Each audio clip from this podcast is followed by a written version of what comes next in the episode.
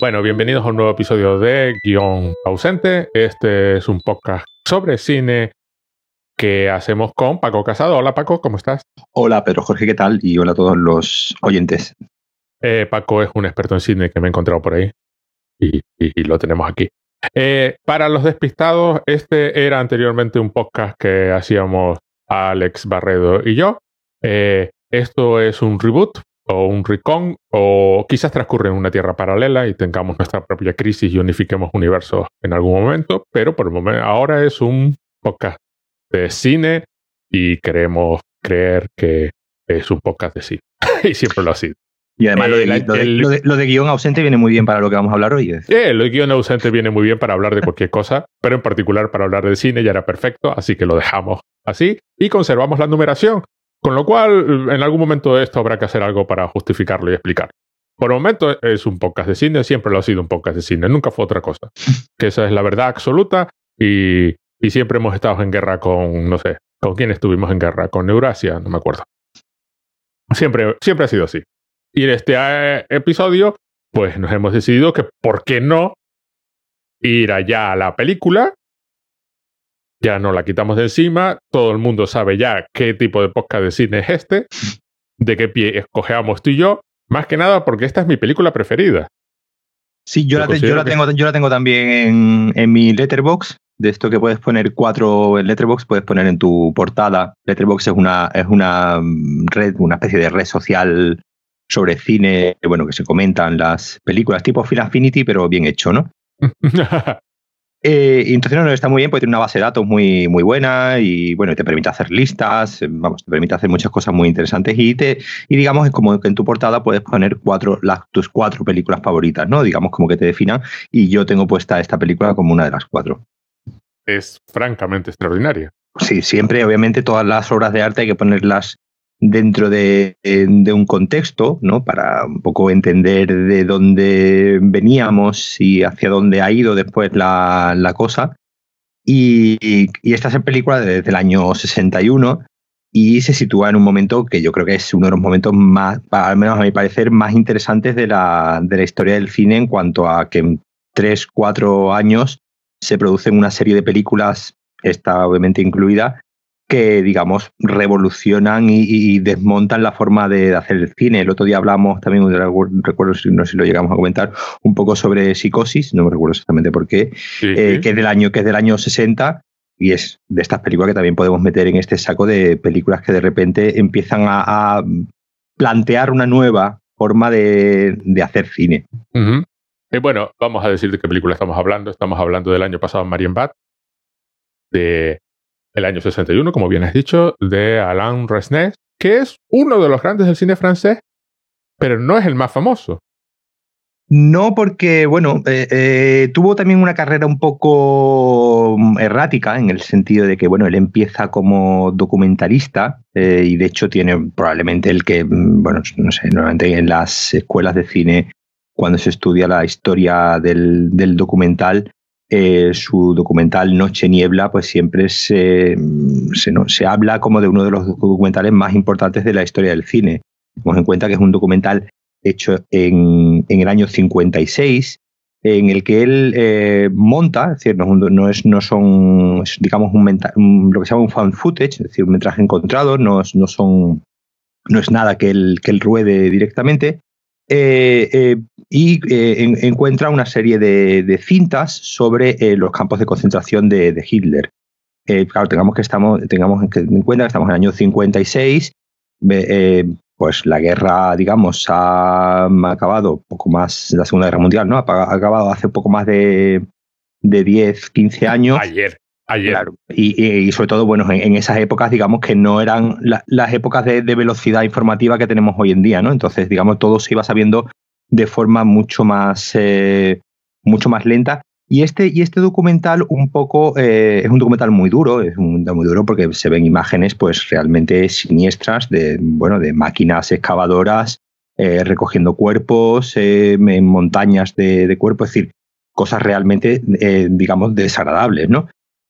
Y un poco este, este documental plantea eh, pues esta idea, un poco está desde el principio de la, de la, historia del cine sobre la representación, ¿no? Sobre qué, qué, qué es, qué, se debe representar y qué, y qué se debe presentar ante el público. Es decir, es, eh, y de hecho este documental en su momento abrió también mucha, mucha polémica y mucha discusión eh, en, esta idea de si era, digamos, ético o no, eh, o era abyecto no, mostrar ¿no? Estas, estas imágenes que, pues, como digo, son realmente perturbadoras. Que lo quiera ver, el documental está en, en filming, se llama Noche y Niebla, y dura creo que 30 minutos, es una, película muy cortita, pero fue la película con la que Alain Resnais, pues, eh, digamos, eh, de repente irrumpió en, la historia del cine. Pero además es un director con una carrera larguísima que llegó hasta hace poquísimo. Sí, de hecho yo tuve la suerte de ver su última película en, el Festival de, Sevilla hace, hace unos cuantos años, ¿no? Antes de que, de que muriese. Eh, y era una película que mezclaba el musical con, mucha teatralidad, algo que también, digamos, hace también en, el, en Marienbad. Y, fue de estos directores siempre, digamos, juguetones, ¿no? Que siempre estaba. Mm, además, él mezcló mucho documental con, ficción, eh, también dirigía obras de teatro, es decir, estuvo, siempre estuvo y, a mí me gusta esta idea de, jugador, ¿no? de, persona, de, director, en este caso de artista, que siempre está jugando con el medio ¿no? y siempre está buscando nuevas formas y nuevas, algunas veces le salía mejor, otras veces le salía un poco, un poco peor, pero siempre en, esta búsqueda de, trascender el, el, mero cine, ¿no? el mero, la mera, digamos, narración y jugar un poco con este componente también, digamos, falso que tiene el, cine y, performativo también. Además está vinculado a otro director francés por, por colaboración, que a mí también me gusta muchísimo, tampoco de los conocidos, que es Chris Marker. Y colaboró con él en, algún, en alguno de esos, de esos documentales que comenta. Y Chris Marker eh, claramente tiene una película también de ciencia ficción, 30 minutos, muy cortita. Claramente, mm, digamos que Chris Marker ha visto el año pasado Marion Bad, ¿no? Sí, sí, sí. No, además, eh, eh, tú comentas eh, La GT, ¿no? Es una película pues que también, que también está situada en, este contexto de, como, como decía, de, de cuatro, de cuatro, cinco, de cuatro, de cuatro, de cuatro, cinco años, donde de repente se producen una serie de películas que, que, que es, eh, es fascinante que, bueno, que hubiese ese, ese cúmulo, ¿no? De, de, de, de, yo creo que, bueno, es un poco también el... Esta, esta, película también, la película de, de Marian Bad, también hay otro nombre, ¿no? Importante, que es el de Alain, Ro, Alain Que también, iba ahora. Claro, que, que, que bueno, que, yo creo que puedes hablar un poco mejor tú de él, que, que es más el, eh, Alain Robert Grillet también, otro señor que además estuvo hasta ayer. O sea, era un, era un es una figura muy importante de la, de la literatura francesa. Eh, también otro de los. Sí, además murió en el 2008. O sea, es que literalmente los dos estuvieron hasta ayer. Alain Resnais sí, murió. Alain Resnais murió hace cuatro, en 2014. Eh, en 2014, efectivamente, hace mayor. cinco años. Sí, sí. Vamos, que eran los dos eh, figuras muy importantes, no necesariamente las más conocidas. Quiero decir, por ejemplo, en directores franceses la gente diría Truffaut o Godard, ¿no? Que ni, Godard ni siquiera francés, pero... Y Alain Robert eh, es de la, lo que llamaban la nueva novela. Eh, no sé cómo se pronuncia en francés, así que no lo voy ni a intentar. Era un escritor muy, muy, muy curioso. Yo he leído algún libro suyo, uno en particular, muy conectado con este, que se llama Celosía, creo que se llama la traducción en español, yo lo leí en inglés. Un hombre muy dado a, no, yo diría juegos formales, pero ni siquiera eso, ¿no? Eh, a jugar con la forma de lo que está haciendo, pero con el espacio y el tiempo. Eh, en particular, una obra muy dada a... ¿Cómo, cómo le diría yo? Eh, tiene una novela donde básicamente consiste en atravesar una habitación. Y es una descripción continua de lo que se está viendo.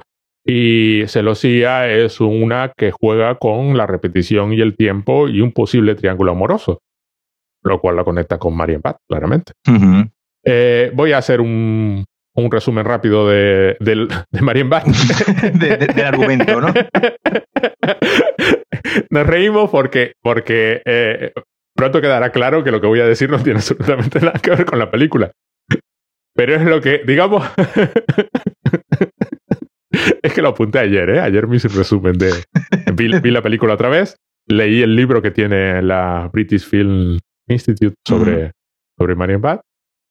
Eh, y hoy he visto un pequeño reportaje, un pequeño making of, de, que hay un making of de, de en, ah, pues, en YouTube. ese, no lo he visto. Sí, sí. Eh, la mayor parte del, del making of está en francés, con lo cual no entendí nada. Y de vez en cuando hay un señor que habla en inglés que, que aparentemente participó en la producción de, de Marion Bad. Y bueno, está protagonizada principalmente, es una película con tres actores, básicamente. Eh, Delphine Seyrig, Giorgio Albertazzi y Sacha Pitoff. Ni idea cómo se pronuncian estos tres nombres. Y básicamente la película empieza con un, una larga secuencia que va recorriendo eh, los techos de, de un palacio muy, muy, muy barroco. Una cosa muy exuberante. Y hay una voz en off hablando. Una voz en off que entra y sale. Es decir, no es, no es permanente. En unos momentos no se oye o se oye solo una especie de murmullo. Y está hablando de, de eso, de, de lo que se está viendo. Y va recorriendo la cámara eh, el hotel. Es una cámara, curiosamente, por una película mm, que es que es tremendamente teatral, como luego comentaremos, supongo, la cámara se mueve muchísimo. La cámara está muy pocas veces está estática mirando algo. Y de hecho, eh, eh, en el making of hay un momento en que comentan que eso era muy complicado. Técnicamente es una película que parece muy sencilla. Aparentemente, técnicamente fue muy difícil de hacer, por, por algunos aspectos que comentaremos, supongo. Espera que tengo aquí notas en mi pad que estuve tomando ayer. Básicamente llegamos, el hotel parece completamente vacío, las frases son muy repetitivas, eh, da una sensación todo muy laberíntico, se mueve por pasillos, se ven muchísimas estatuas, el hotel está muy vacío hasta que llegamos a, lo que es un teatro, mm. eh, una sala teatro en, el, en, ese palacio. Y ahí hay un montón de personas súper hieráticas, estáticas, seguimos oyendo la voz en off, oímos la obra, la actriz de la obra, pero también así como que nada está conectado con nada, ¿no? La película la sensación que da al empezar, incluso se ve a algunos de los protagonistas, la película la sensación da al empezar da que todavía no se ha decidido qué es lo que va a contar. Está como esperando, ¿no? Entonces nos enseña eso, nos enseña lo que hay ahí. Y hay un montón de gente, casi todos en, posturas como muy estáticas, como muy robóticas, además da esa impresión. Y de pronto, pues no, la obra termina, eh, termina de una forma muy curiosa, pero es una obra aparentemente de Ixen, eh, por lo que estuve leyendo, eh, y de pronto la gente se empieza a mover. Pero se empieza a mover también en plan un poco robótico. La película es todo así en, muchos aspectos. Es decir, puede haber alguien moviéndose de la misma forma que puede haber alguien inmóvil de fondo.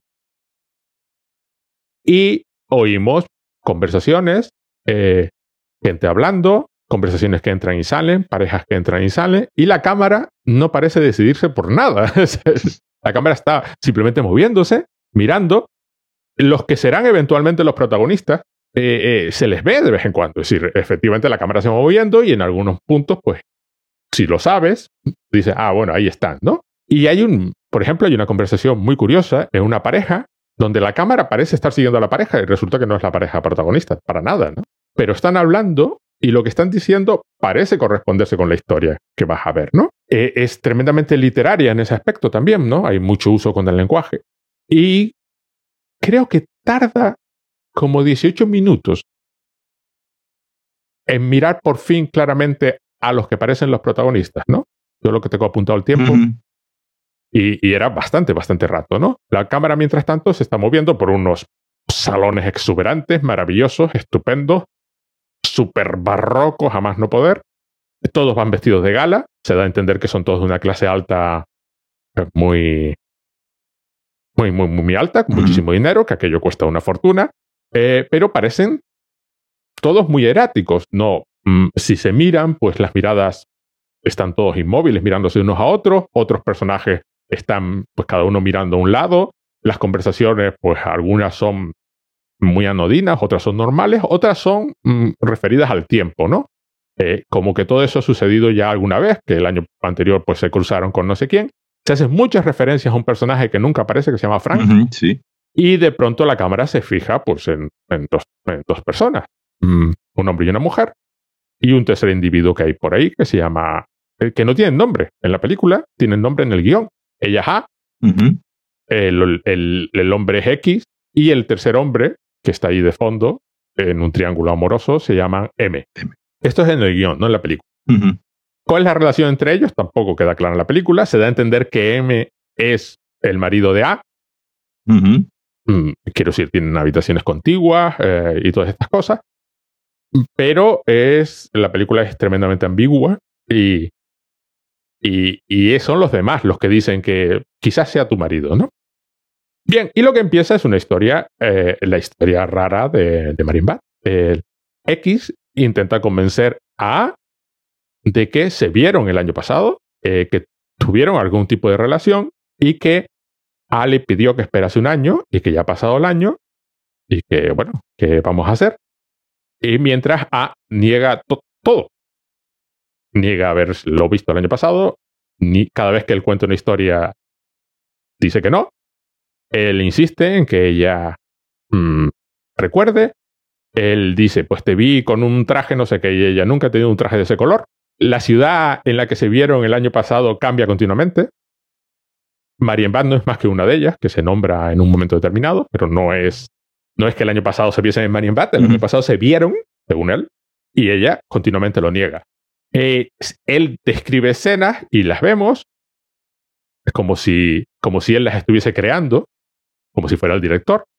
Y otras veces habla cosas y dice cosas y cosas y cosas, y lo que ves en la pantalla no es nada de lo que está diciendo a veces pareces estar presenciando la conversación que tienen ahora, donde él intenta convencerla, y otras veces pareces estar viendo una conversación similar en cualquier otro momento. De hecho, ellos pueden estar caminando y hablando y la, y la conversación va por un pasillo y de pronto sigue por otro pasillo completamente diferente con los actores vestidos de otra forma completamente diferente. Hay escenas en el dormitorio de ella, pero el dormitorio cambia continuamente. Él lo describe de una forma, ella niega que el espejo esté donde está. Y así continuamente, donde él insiste cada una y otra vez, una y otra vez, en que ella eh, quedó con él un año después y que ella, por favor, que recuerde. Mm, se da a entender, hay varias escenas mm, donde se ha cometido un crimen, quizás se ha cometido una violación, eh, quizás el marido mató a su mujer, quizás X mató a A, o Quizás A y X finalmente han decidido huir juntos y van a escapar. Ella aparentemente se lo cuenta todo a M, eh, espera, la escena final es básicamente ya esperando que aparezca uno de los dos, aparece X, aparentemente sale del hotel con X y M se queda ahí en las escaleras, mira, y así acaba la película. Lo cual no significa absolutamente nada. lo que acabo de contar no, no es absolutamente bueno, nada. Si, nadie ha entendido lo que has contado, no es que sean muy torpes ni que tú lo cuentes mal. sino que, es que no, no, hay mucho, no hay mucho más que, que contar de. Sí, un poco, un poco lo que lo que un poco vienes tú a decir eh, en, base a esto que has contado. Al final, yo creo que lo más parecido que hay, eh, que todo el mundo pueda, pueda entender, es esta idea de ensoñación, ¿no? Esta idea de sueño, eh, pues como nos suele pasar a todos cuando estamos, eh, cuando tenemos un sueño, que se van sucediendo escenas eh, sin relación de causa y efecto, ¿no? Y de forma completamente desordenada. Y un poco yo creo que, así digamos de forma fácil, es lo que intenta, en cierto modo, esta película, ¿no? el crear esta este estado de, ensoñación donde, eh, pues bueno, ¿no? Nos, no nos suele pasar muchas veces que cuando soñamos algo eh, sabemos que estamos hablando de una persona, pero en realidad esa persona tiene otra cara diferente eh, y estamos en un lugar y de repente estamos en otro. Pues digamos, e, eso es un poco lo que decía, decía Grillet, el, guionista y autor de, del, del, guion de la, de la película, que se podía, la película se podía, digamos, leer de dos maneras por un lado, podías eh, intentar pues, con el, digamos, el sistema cartesiano clásico de entender qué es lo que está ocurriendo, ¿no? Y una sucesión de hechos con causa y efecto. Obviamente, si intentabas leerla así, eh, la película es totalmente frustrante. Y eh, pues obviamente la, otra lectura es el, el, simplemente el dejarte llevar, ¿no? El dejarte llevar por las sensaciones, por pues, lo que ves, lo que oyes, lo que parece que está pasando, pero sin eh, buscar nunca una respuesta a, lo que está ocurriendo. Tú mencionabas un poco las interpretaciones ¿no? de, los, eh, de los actores, que son así como muy, muy robóticas y muy declamativas, eh, un poco teatrales también como digo, todo esto hay que ponerlo en contexto. Eh, dos años antes o año y pico antes, eh, Robert Bresson estrena una película llamada Pickpocket, ¿no? En 1959. Eh, y Bresson es, es, un director francés, de esto también muy influyente, pero mm, tampoco muy conocido por el, por el gran público. Como tú has dicho antes, todo se centra más muchas veces en Truffaut y Godard. Y, Bresson, digamos, como que inaugura un, estilo de, interpretación, eh, primero basado en actores no, profesionales, y después un estilo, digamos, eh, que, que, navega entre lo natural y lo antinatural. Es decir, son, son actores que suelen decirse sus frases con muy poco, digamos, con muy poco sentimiento, con muy poca expresividad. Eh, sin, sin, tampoco, decir, en comparación, por ejemplo, con la escuela clásica ¿no? del cine americano o del, incluso del cine inglés, ¿no? del, del, teatro, pues nada más que pensar ¿no? en Laurence Olivier pues declamando así Shakespeare con, muy, con mucha pomposidad.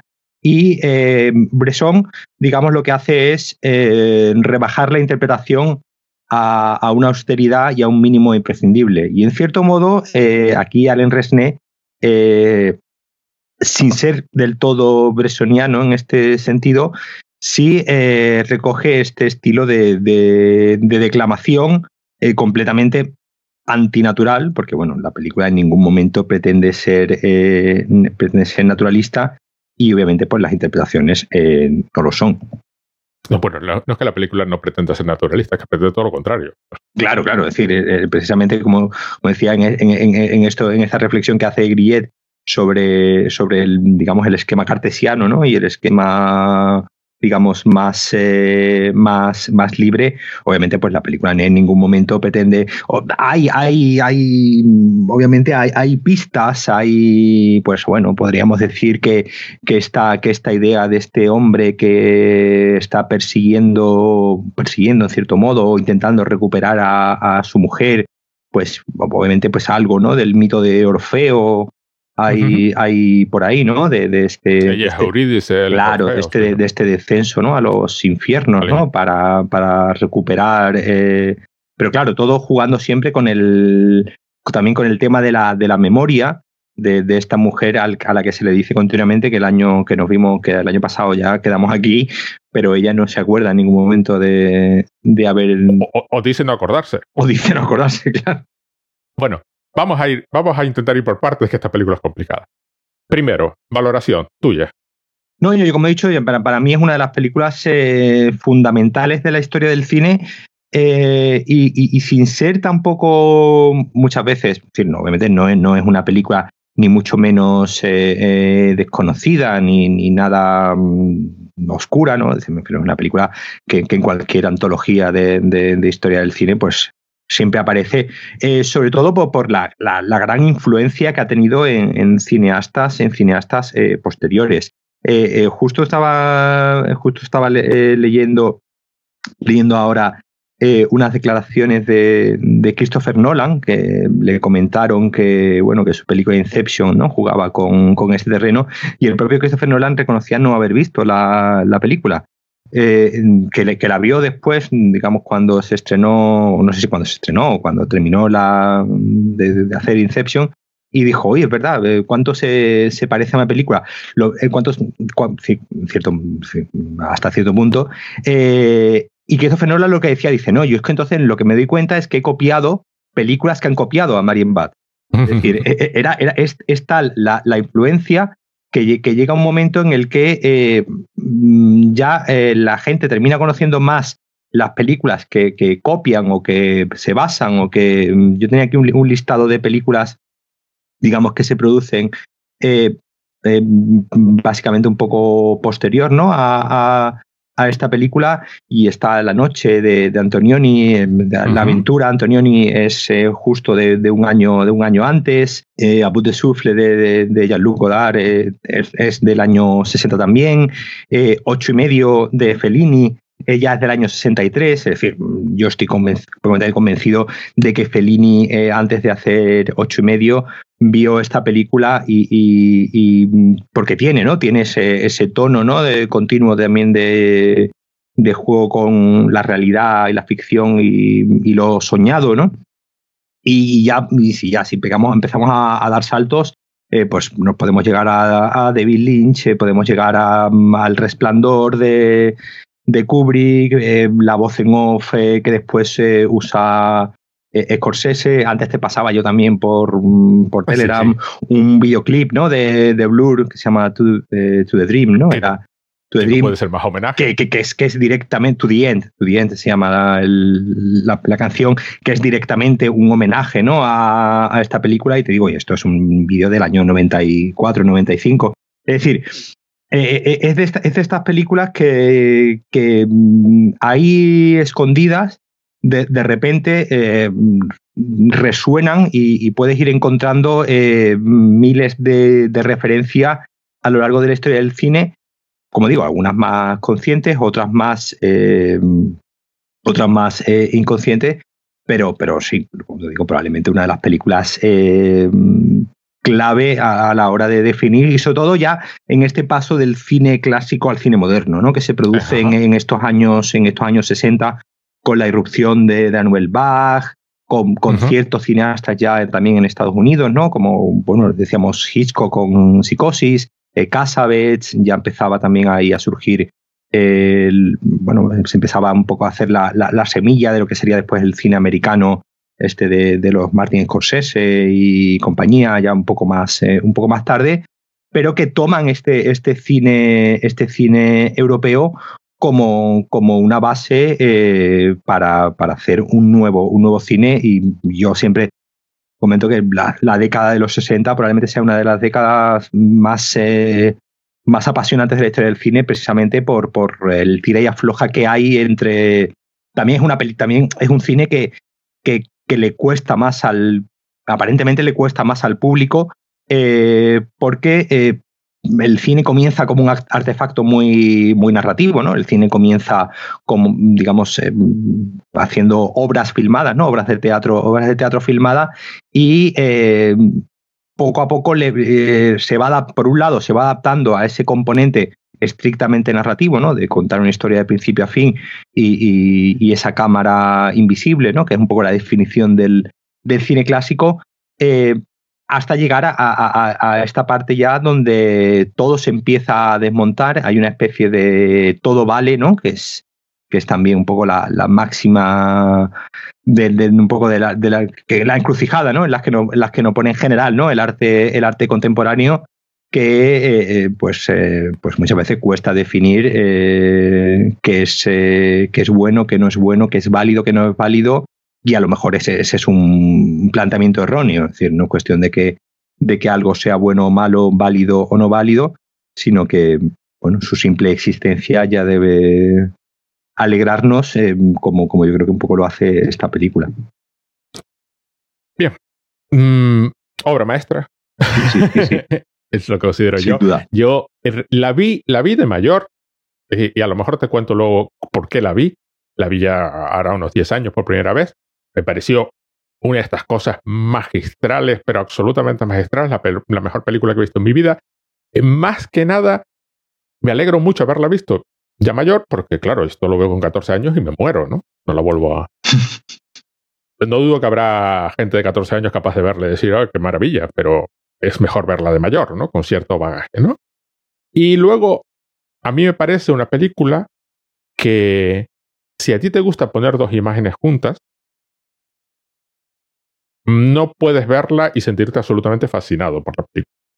Yo creo que es eh, un final y un principio. Es decir, eh, vamos a ver, tendemos a pensar que en el pasado eran todos muy ingenuos y que nosotros somos los listos. Y que, por supuesto, en el pasado no reflexionaban sobre estas cosas.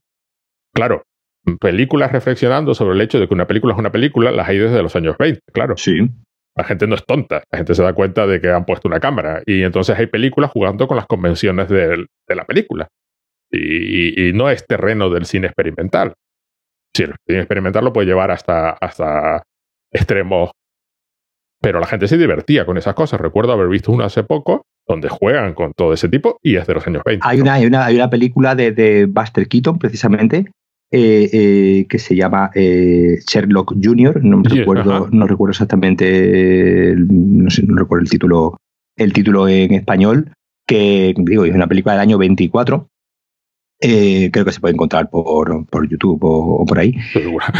Que, que, ya, que ya está, que ya está reflexionando sobre la misma naturaleza del cine, y, ya, y ya hay incluso miradas a, cámara, hay una conciencia de que existe una cámara que nos está que nos está filmando. Y esto estoy hablando de una película del año del año 24 en un cortometraje de, de Buster Keaton que bueno que podríamos tenerlo como alguien eh, divertido y, que hacía películas graciosas eh, pero que ya el moderno Sherlock Holmes se llama en español y que ya está, y ya está eh, reflexionando sobre, sobre sí mismo. Es decir, que la reflexión del, del arte hablando, en este caso del cine hablando de sí mismo, está ya presente desde, desde los inicios.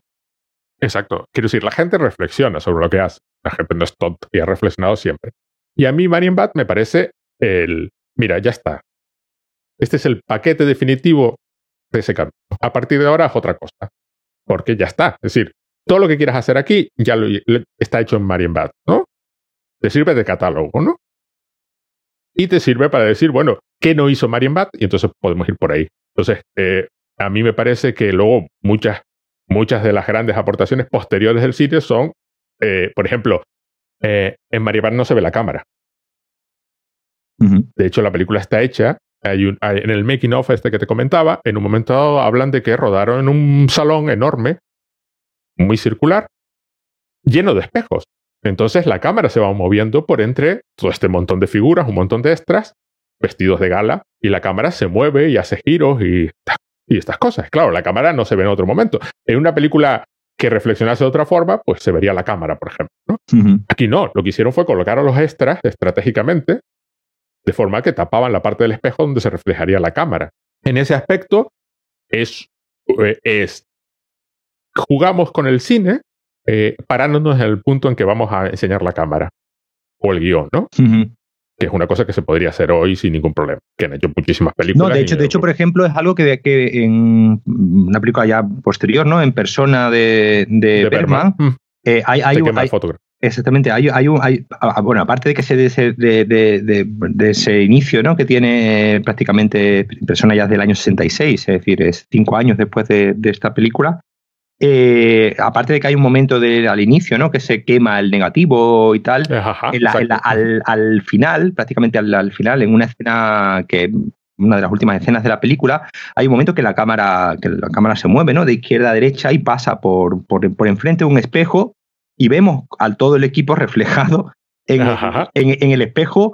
Eh, pues eso, eh, haciendo perfectamente consciente de que esto es una película. como te he dicho al principio, el cine comienza como una especie de captación de la realidad, ¿no? De hecho, la, la que siempre se comenta, ¿no? Como la primera película proyectada, la llegada del tren de los Lumière, no deja de ser un documental.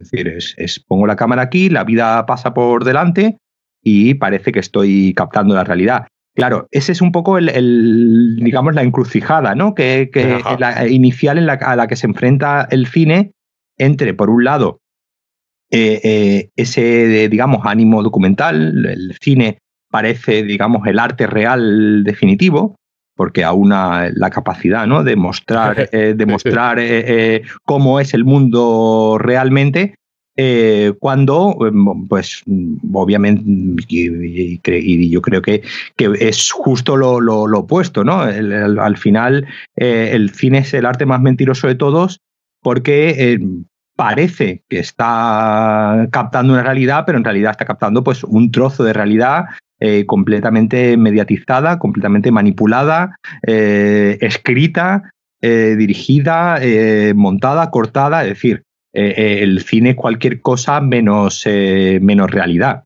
El cine es, la pura mentira.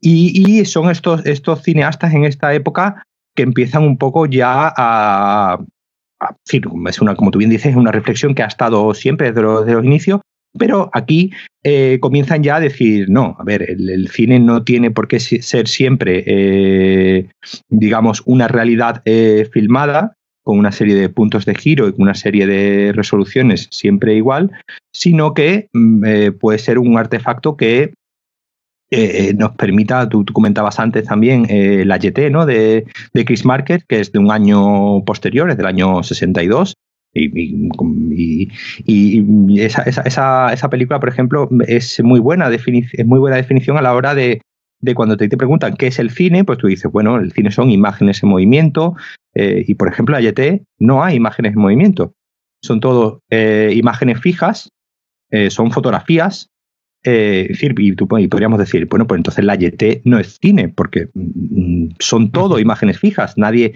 no hay. Bueno, hay, unos segundos de movimiento. Hay, hay unos segundos mínimos, pero vamos, los 40 minutos de película es, una, es una asociación de, digamos, eh, Dicho, dicho. Unos segundos de movimiento que si parpadeas te los pierdes. Exactamente, y el resto son, digamos, una serie de diapositivas con una voz en off eh, encima.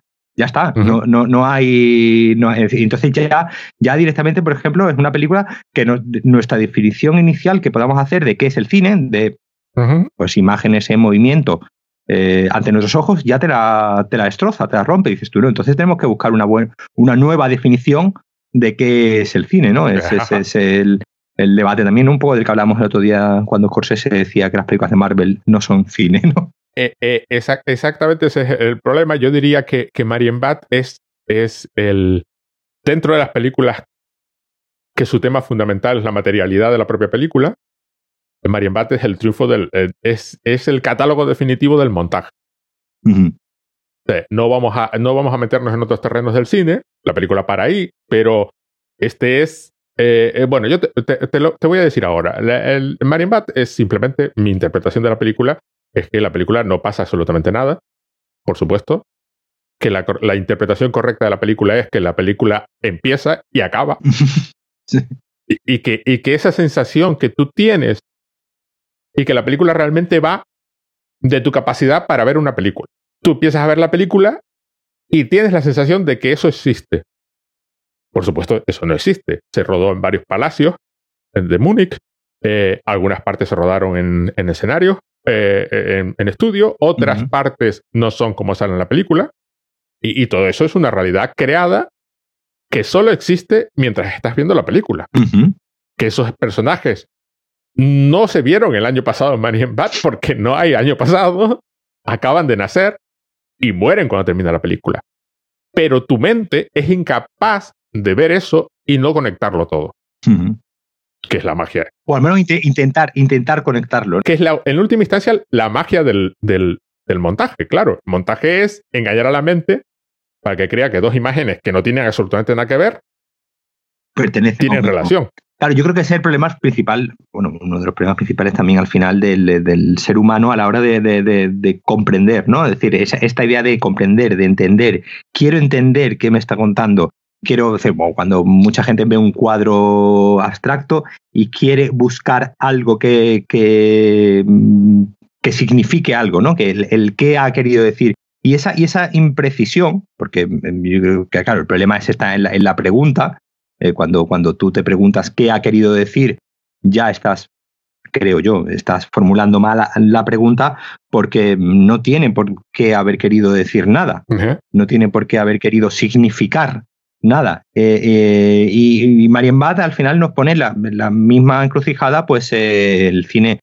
El cine es un arte, ¿no? Que, bueno, al, ser, digamos, el arte más, uno de los artes más jóvenes, ¿no? Nace prácticamente a finales del siglo XIX, eh, eh, eh, va siempre, digamos, como una especie de, paso por detrás que el del resto de las artes, ¿no? Digamos que el, la, modernidad, digamos, y el surge, pues bueno, siempre se, se, comenta la señorita Saviñón de Picasso como uno de los puntos clave donde el, arte ya empieza a desmontarse, ya empieza pues, a surgir la, la abstracción y ya después llega Polo, que es los años 50 y tal, y el cine siempre va, digamos, como, una, como un poco renqueando, ¿no? Eh, eh, del resto de, artes. Eh, la abstracción es en, el, lo, digamos, en la pintura, ¿no? En, el arte figurativo ya está muy, muy, muy asumido, pero en cambio el cine, al tener, digamos, este componente más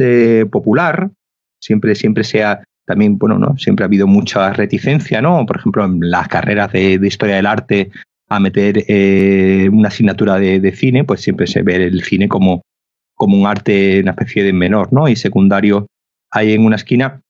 Y esta idea del cine acercándose a lo que más parecido puede ser eh, eh, la abstracción, ya obviamente ya después existen películas directamente, directamente abstractas, pero de renunciar a, esta, a este sentido narrativo, ¿no? a este de principio y final, causa, causa efecto, eh, en, el, público eh, pues provoca un rechazo precisamente por esta mm, inquietud siempre de entender qué se ha querido decir, de comprender a los personajes, de entender que los personajes tienen que haber una evolución y obviamente eh, eh, Marienbad lo que hace en todo momento es ir dinamitándote todas estas expectativas que tú como espectador puedas tener ante una obra mm, aparentemente narrativa, ¿no?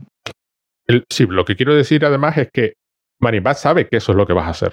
La película está construida sabiendo que tú vas a intentar interpretar la película, que no lo vas a poder evitar. Incluso si eres una persona que disfruta de que te confundan, eh, tu cerebro va a intentar entenderla, ¿no? Entonces, por eso, Marienbad no es nada más que, que el año pasado en Marienbad. es, decir, la, la película es, dentro de, de, ese tipo de cine es lo más abstracto que puede ser, pero eso no quiere decir que no signifique cosas, porque es una pregunta, que el hecho de que sea una pregunta sin respuesta es, es, un, es un Zen. Eso no quiere decir que no te haga pensar. Es todo lo contrario. Claro, La película hace pensar muchísimo. Por ejemplo, eh, eh, comento un par de cosas para que eh, los que no hayan visto la película, por cierto, que no lo hemos dicho, pero aquí los spoilers no nos importan nada. Mm, ya, debió haber quedado claro. Eh, no sé exactamente cómo se puede hacer un spoiler del año pasado en Mario pero, pero supongo que hay gente que se quejará. Pero bueno, eh, hay muchísimas referencias a la muerte.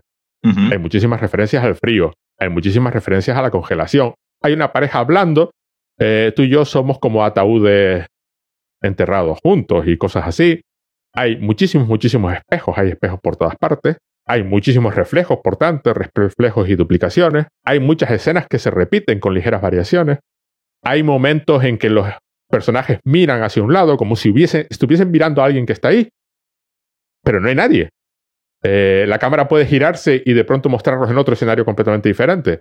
Claro, la vista humana busca a la otra. Si alguien está mirando en una dirección, busca lo que la otra persona está mirando. Pero claro, efectivamente no hay nada ahí hay muchas referencias a, algún tipo de, tragedia, o sea, la muerte de ella, una violación, eh, un asesinato. No está claro nunca cuál es la relación exacta entre los personajes. No se está claro si el personaje de X realmente está diciendo la verdad. La película es súper hierática. Los autores explícitamente se les dijo que tenían que imitar ese tipo de... Es muy desconcertante porque pueden estar todos inmóviles y solo uno de ellos se está moviendo. Rara vez hay movimiento si hay un movimiento es algún personaje de fondo. Eh, hay, los jardines están vacíos. Cuando están llenos de gente, la gente no se mueve. Son estáticos. Creo que de hecho eran sombras pintadas.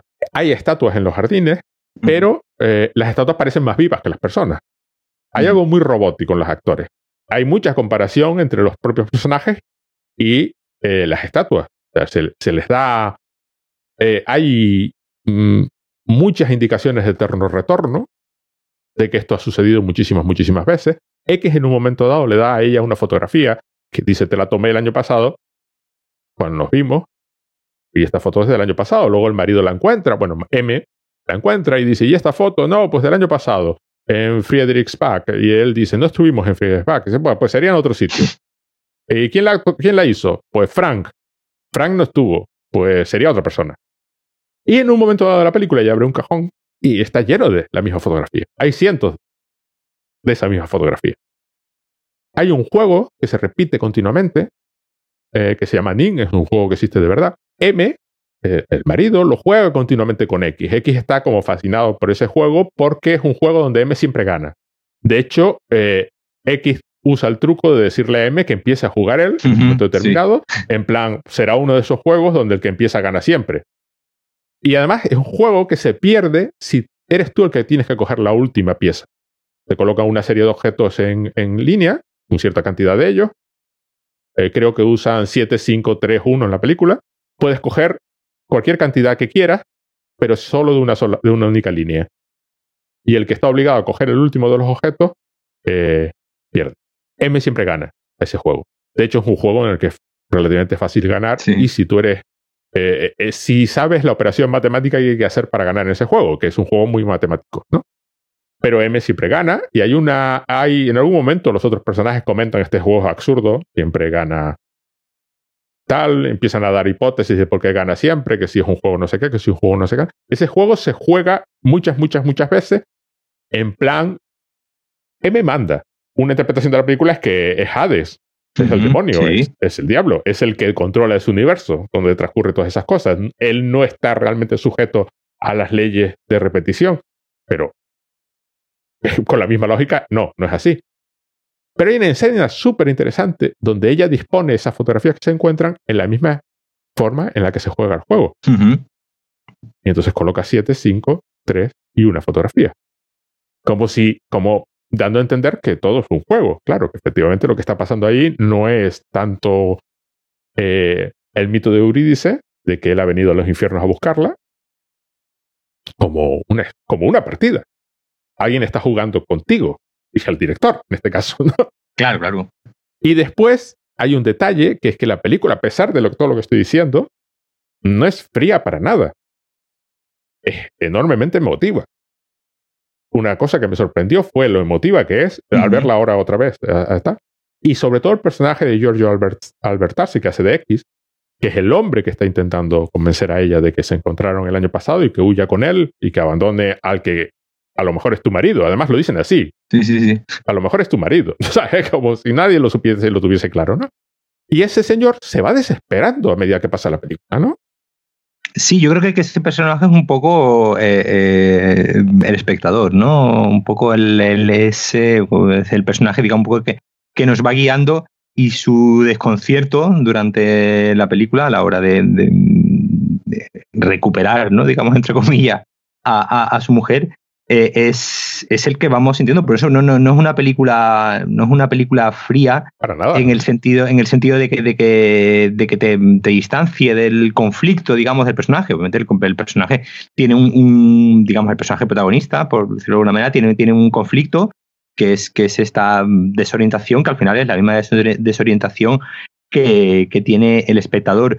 Decía también eh, otro, otro director, el Romer, de, de, esta, de esta época, que yo te hablaba antes, ¿no? De, un poco más de cine de abstracto, y él decía que esta película era una película cubista. Ajá. En, en, el, en, el, sentido de, de intentar, eh, pues bueno, ya te, he comentado antes, en las señoritas de, Aviñón, de, Picasso, eh, de, intentar captar esa multiplicidad de, puntos de vista mediante la repetición, ¿no? De muchas veces de la misma, de la misma escena, pero eh, pues eh, con planos eh, diferentes, rodadas desde el punto de vista de un, de un, de un personaje y otro, un poco manifestando lo, lo, que, lo que decía yo antes, que, que el cine, el, en el cine el punto de vista es probablemente una de las herramientas más difíciles pero también eh, más satisfactorias cuando se, cuando se usa bien, ¿no? Y cuando, y cuando se es, eh, digamos,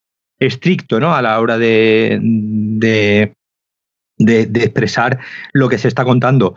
Es muy habitual ver, ver en muchas películas eh, que no sabemos bien quién nos está contando la, la, película, es decir, bajo qué prisma estamos viendo la película y, con la excusa un poco de una narración omnisciente, con una, de un narrador que lo sabe todo, pues eh, eh, se va gratuitamente contando eso. Esto es muy habitual, ¿no? En las películas de, de, misterio, donde cuando al guionista, ¿no? O al director le conviene, se resuelve un misterio que se podía haber resuelto a los cinco minutos de película o, no haberse resuelto en ningún momento, ¿no? Y, digamos hay esta especie de arbitrariedad de contar las cosas cuando a mí me, conviene, ¿no? En, esta, en esta película, precisamente, eh, eh, ese misterio continuo que hay, ese continuo misterio de mm, eh, es tu mujer, no es tu mujer, nos vimos el año pasado, no, alguien ha muerto o ha, habido una violación, es decir, con todos esos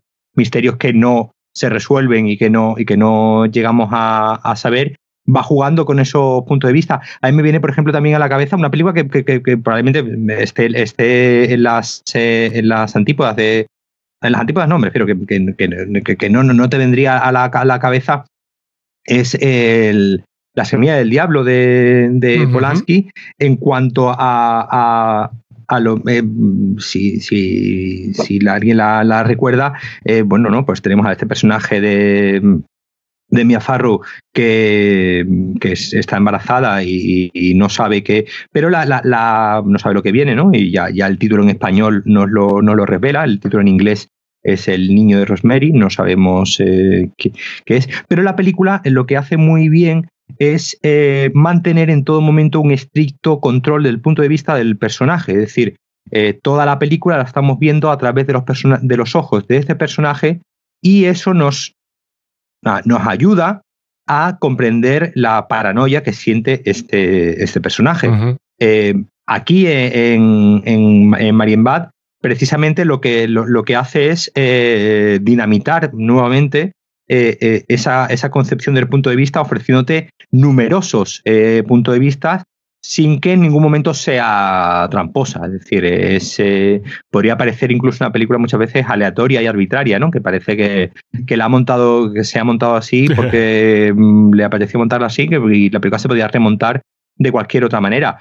De hecho, el Grillet, el guionista, mencionaba que la película era muy fiel a cómo estaba escrito el, guion. Es decir, que, bajo esa apariencia de película desordenada, como digo, anárquica y aleatoria, donde parece que todo pasa eh, porque sí, el, el, guion de, de Robert eh, Alain Resnais lo siguió muy, muy a rajatabla y dando a entender que, que, es, que, esa, historia, esa historia era una, historia ya cerrada eh, eh, en el sentido de cómo querían eh, contarla. Es decir, nada es porque sí, nada es aleatorio.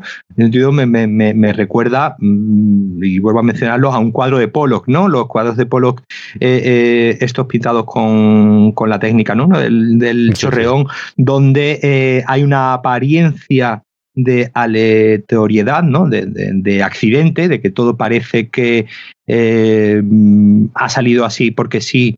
Y al final es un poco el, problema, entre comillas, que hay en general con el, con el arte contemporáneo, ¿no? Esta idea de, tan, tan manida de, esto, esto lo hace, esto lo pinta mi hijo, o esto lo, esto lo rueda cualquiera. Esto ha ido poniendo aquí planos uno detrás de otro de forma, de forma aleatoria, y bueno, y le ha quedado así porque y obviamente pues no es, eh, no es así.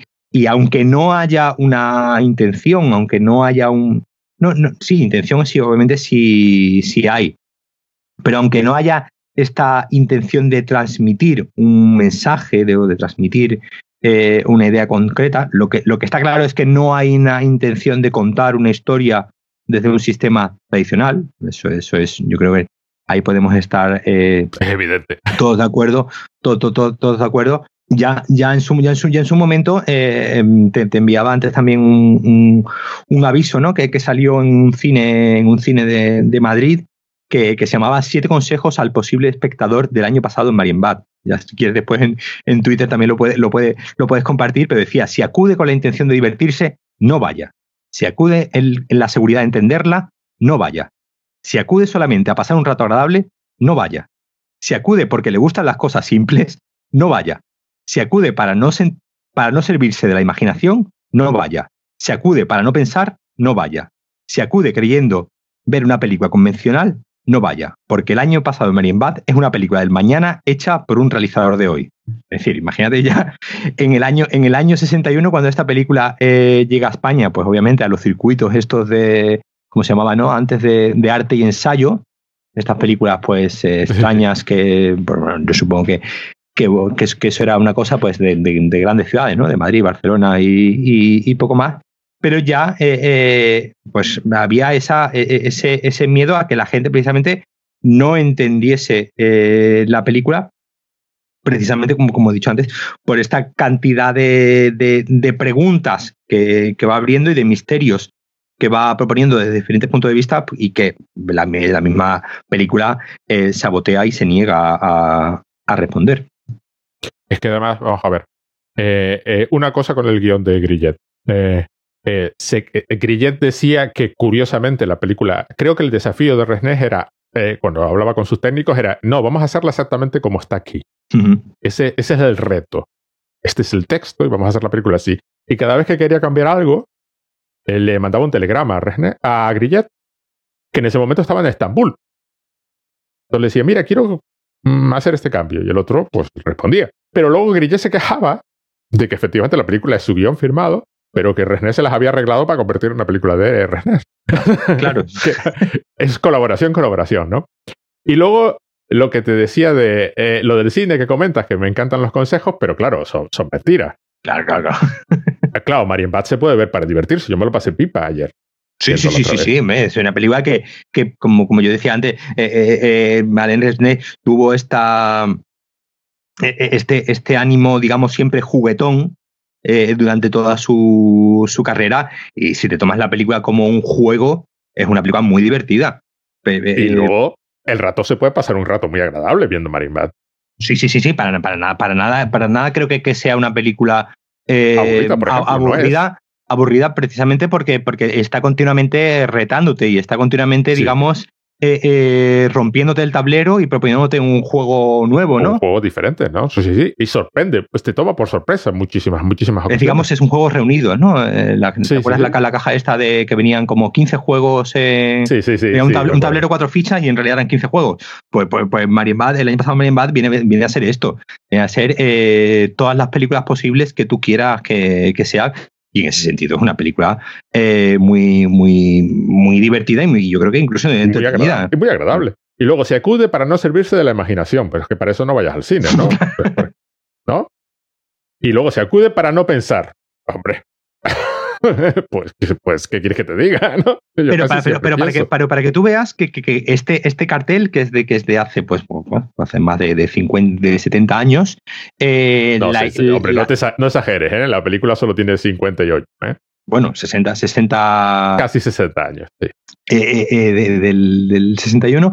este, este, este cartel, porque digo, digo, tiene ya más de 60 años, ya también plantea un debate que, que, que, que ha, estado, ha, estado, desde los inicios del cine, ¿no? Esta idea de, de el cine como eh, un artefacto escapista, ¿no? Como algo eh, para no pensar, algo para evadirse, algo para eh, y obviamente pues, pues existe este, este, este, digamos, este problema de que parece de que existe un cierto, un cierto cine que es el entretenido, el que te pone las cosas fáciles, el que del que sales y lo entiendes, que algunas veces incluso pues, te, puede plantear temas eh, de debate, la mayoría de las veces de forma mm, demagógica, ¿no? Eh, cuando, que es lo que le pasa al cine, ¿no? Cuando intenta ponerse mensajístico, ¿no? E intentar eh, enseñarte algo en contra de un cine en apariencia difícil, exigente, para, el que, para el que hay que estar preparado, eh, Ciro, como digo, obviamente, pues eh, me imagino que, el que fuese a ver esta película en su época, eh, pensando ver algo, eh, pues digamos, normal, entre comillas, pues obviamente pues saldría muy, muy enfadado. Y de hecho yo creo que te lo comentaba otro día, yo recuerdo la primera vez que escuché yo hablar de esta película fue en cuando estaba haciendo el COU, ¿no? Eh, y yo tenía un profesor de, literatura que era un señor brillante, ¿no? Y muy, muy listo, que había leído muchísimo y, la verdad es que era uno de los mejores profesores que, yo he tenido en, la época de, instituto. Pero, y, bueno, no, nos hablaba de cómo, él nos hablaba de, literatura, pero bueno, siempre iba eh, eh, mezclando con otros artes y sobre todo, bueno, pasándonos a entender una línea general de... Y cuando nos hablaba de, esta, de esta época, eh, pues eso, de Grillet, de, la nueva de la nueva novela, ¿no? Y de, de, Rayuela, recuerdo, de Rayuela de Cortázar, de todas estas, toda esta literatura, pues que comienza a ser, digamos, más juguetona. Nos, nos hablaba de, esta película eh, muy, muy, muy enfadado, eh, diciendo que era una de las grandes tomaduras de pelo de, la historia del cine y de la historia del arte y yo recuerdo, pues bueno, cuando dijo pues, que en ese, en ese momento pues, era, era muy difícil, estoy hablando de los años 90, donde era muy difícil conseguir esta, esta película, pues bueno, que ya hasta que no llegué a, la universidad y, conseguí allí una copia en VHS y conseguí verla, pues no entendí ¿no? lo que estaba queriendo decir eh, este señor. Pero sí, sí, ese, sí es cierto que eh, en su momento debió ser, debió ser una película eh, muy, muy desconcertante porque no, no, no existía nada, nada igual, ¿no? No existía nada parecido. Mm, entonces, bueno, no se veía nada parecido. Quiero decir, no este, este lo que tiene es una película que se distribuyó en salas comerciales, claro. Claro. estamos hablando de arte y ensayo en ese sentido, claro. Arte y ensayo sería un poco en, España, ¿no? Porque, bueno, estamos... Sí, pero quiero decir, hay un, hay, un, hay un montón de cine experimental anterior a, a, a Marine Bad. Sí, sí, sí, claro. Un montón, un montón, claro. Ese era un cine que no, que no se veía por ahí, claro. Sí, Marine Bad, de repente gana ¿no? en el Festival de, Venecia, el León de Oro, y entonces ya, sí, exacto. digamos, logra eh, una cierta relevancia y una cierta visibilidad eh, de unos ciertos círculos también muy, muy reducidos, pero que digo, pues, pues yo, puedo entender que para eh, cierto eh, espectador aún eh, pues eso, no, no pues, pues, obviamente yo, yo, entiendo, yo entiendo que, que, que, hubiese que, que, incluso que hubiese que poner esa, esa advertencia. Y, y, a mí lo que, me, lo que más me, me, me, duele es que este, este tipo de, de cartelitos que, que, me, he mencionado Yo, yo antes, hoy en día siguen existiendo en cierto, en cierto modo. Mira, hace, hace unos años, hace cinco o seis años, ¿no? Cuando se estrenó, recuerdo, eh, esta, El árbol de la vida de Terence, de Malik, eh, hubo, hubo también eh, cartelitos en las, en las puertas de los cines y en las taquillas diciendo la película que usted va a ver no es una película mm, habitual, tiene una narrativa. Es decir, eh, parece que como que en 50 años eh, el espectador, el espectador como, un ente así abstracto eh, general, parece que no ha aprendido nada y parece al que hay que seguir advirtiéndole cuando va a ver algo que en apariencia se sale un poco de lo, de lo, habitual, ¿no? de la narrativa habitual a la que estamos acostumbrados. Mm, mm, ya, claro, ya sería ya otro tema empezar a analizar de, quién es eh, de quién es culpa y a qué se debe este, esta, este tema todavía de que, de que haya espectadores que tienen que ser advertidos o que, o, o, que parece que alguien cree que hay una necesidad de advertir a los espectadores de lo que va a haber es algo, pues no sé, exigente, diferente o como queramos llamarlo. Eh, una cosa que quiero destacar antes de, que, de seguir es que esta película es una película normal, es decir, se, se, hizo en el sistema del cine francés normal de la época. Tiene sus productores que estaban eh, eh, cabreados porque se, se pasaba del presupuesto o tardaba demasiado en rodar, porque era un señor además que se lo tomaba con una tranquilidad. En el making of comentan, por ejemplo, que los jardines no estaban cerrados, que había turistas. O sea, hasta la película está vacía, es, un universo completamente cerrado. Claro, eso no se rodó así se rodó unos jardines y entonces un señor pues tenía que moverse por el jardín advirtiendo que por favor, en ahora que íbamos a rodar esta escena, apártense para que no se les vea. Dice, era una tarea imposible porque siempre aparecía un turista detrás de un árbol o de un seto, ¿no? Y entonces René paraba inmediatamente. entonces los técnicos se le cabreaban. Las fotos de rodaje son de un montón, un montón de gente. O sea, el equipo era grande y estaban haciendo cosas. Y el hombre, paciencia, esto tiene que quedar bien. Dice, oye, pero es un señor que sale por ahí, una figurita de fondo.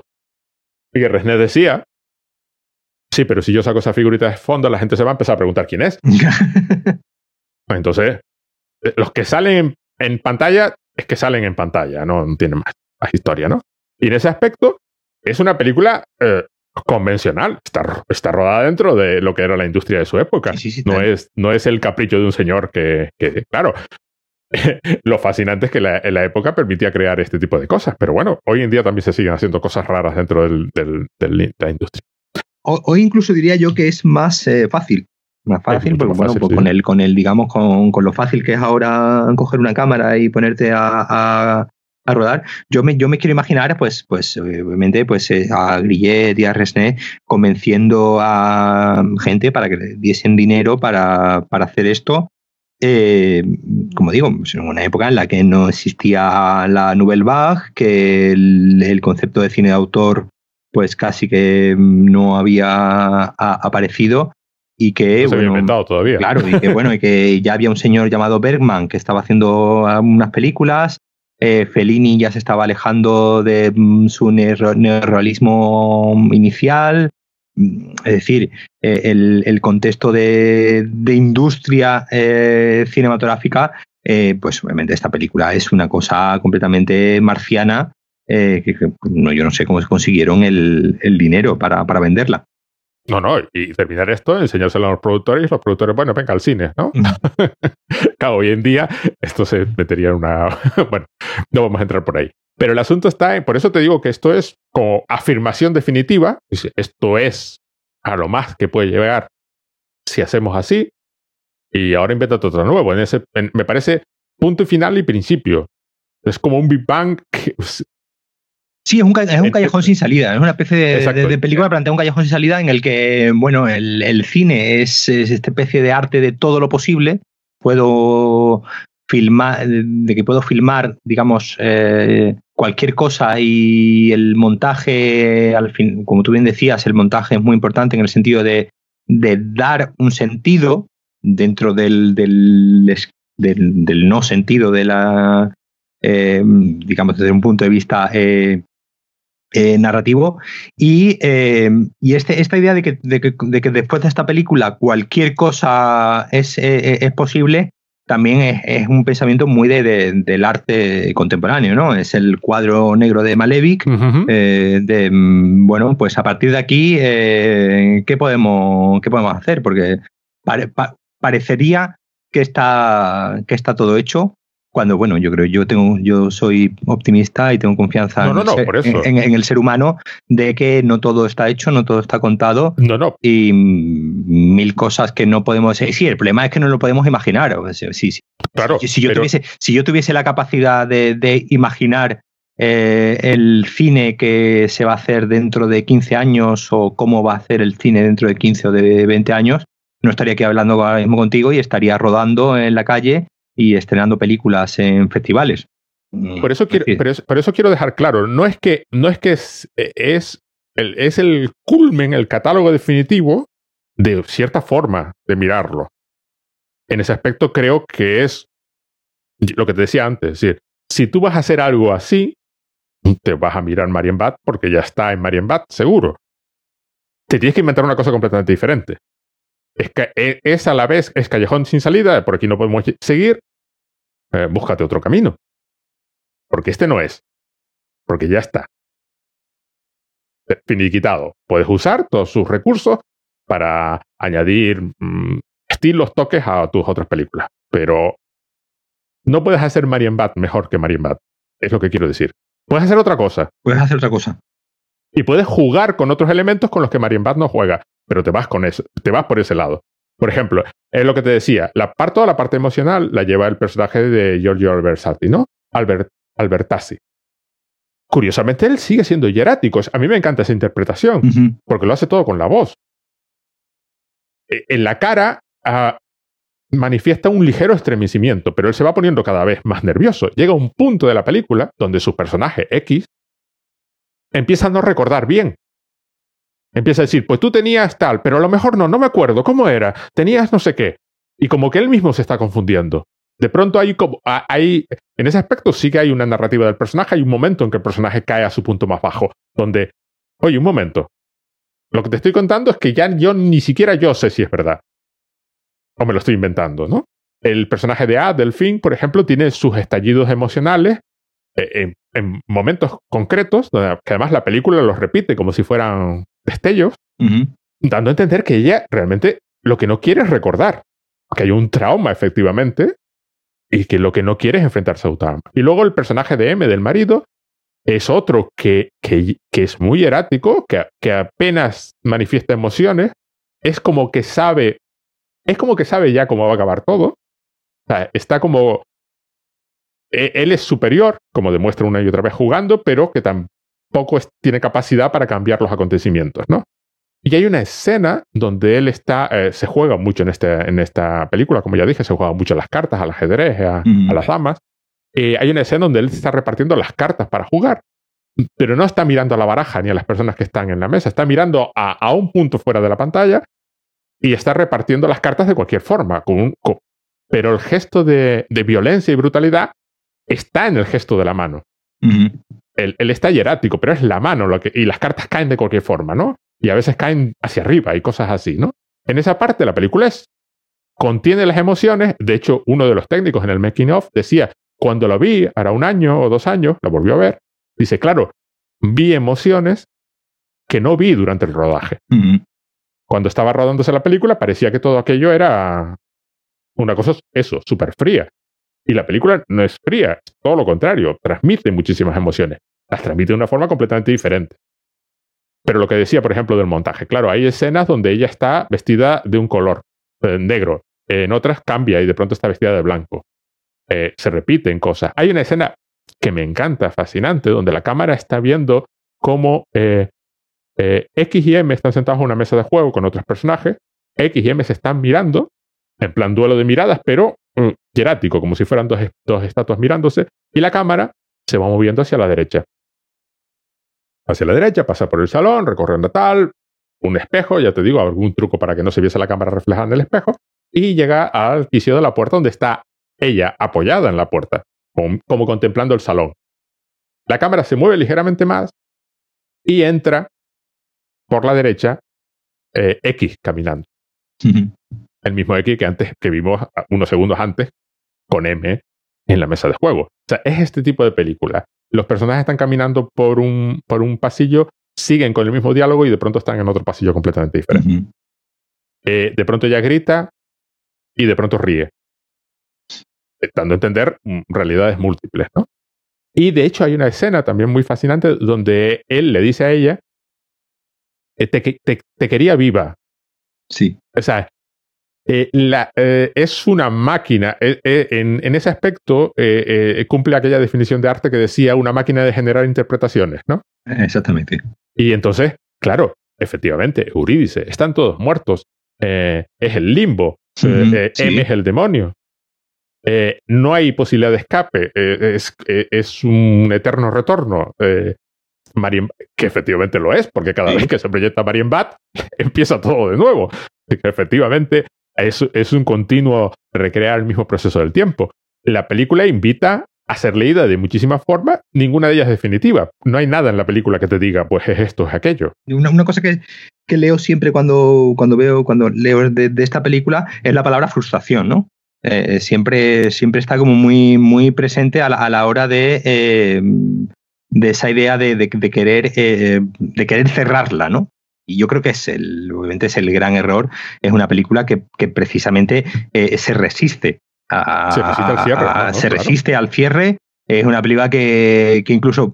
Es de esta película, yo creo que es de esta película incluso que puedes eh, ver en cualquier momento, eh, pillarla empezada y mm, decir, obviamente no es una película que vayan a poner en la tele así de forma, de forma habitual, pero, pero, pero es de estas películas que puedes pillar empezadas y no pasa nada. Y la ves eh, a la mitad y vas hasta el final e incluso puedes rebotar y volver a ver la parte del, principio Y, montarte tú en ese sentido. Antes, antes también un poco te mencionaba el rayuela de, Cortázar eh, en esta idea de, juego, ¿no? En esta idea de, mm, insisto, tú, tú, mencionas lo, lo, presente que está continuamente el, juego ¿no? en, la, en la película y, y, esta, esta frase ¿no? que tenemos, eh, que tenemos muy, muy, muy común ¿no? De, de, romper la baraja, ¿no? de romper la baraja, de romper, el, de romper el tablero de juego, ¿no? de, de cambiar eh, las reglas del juego, que no se puede cambiar las reglas de juego a mitad del partido. Es decir,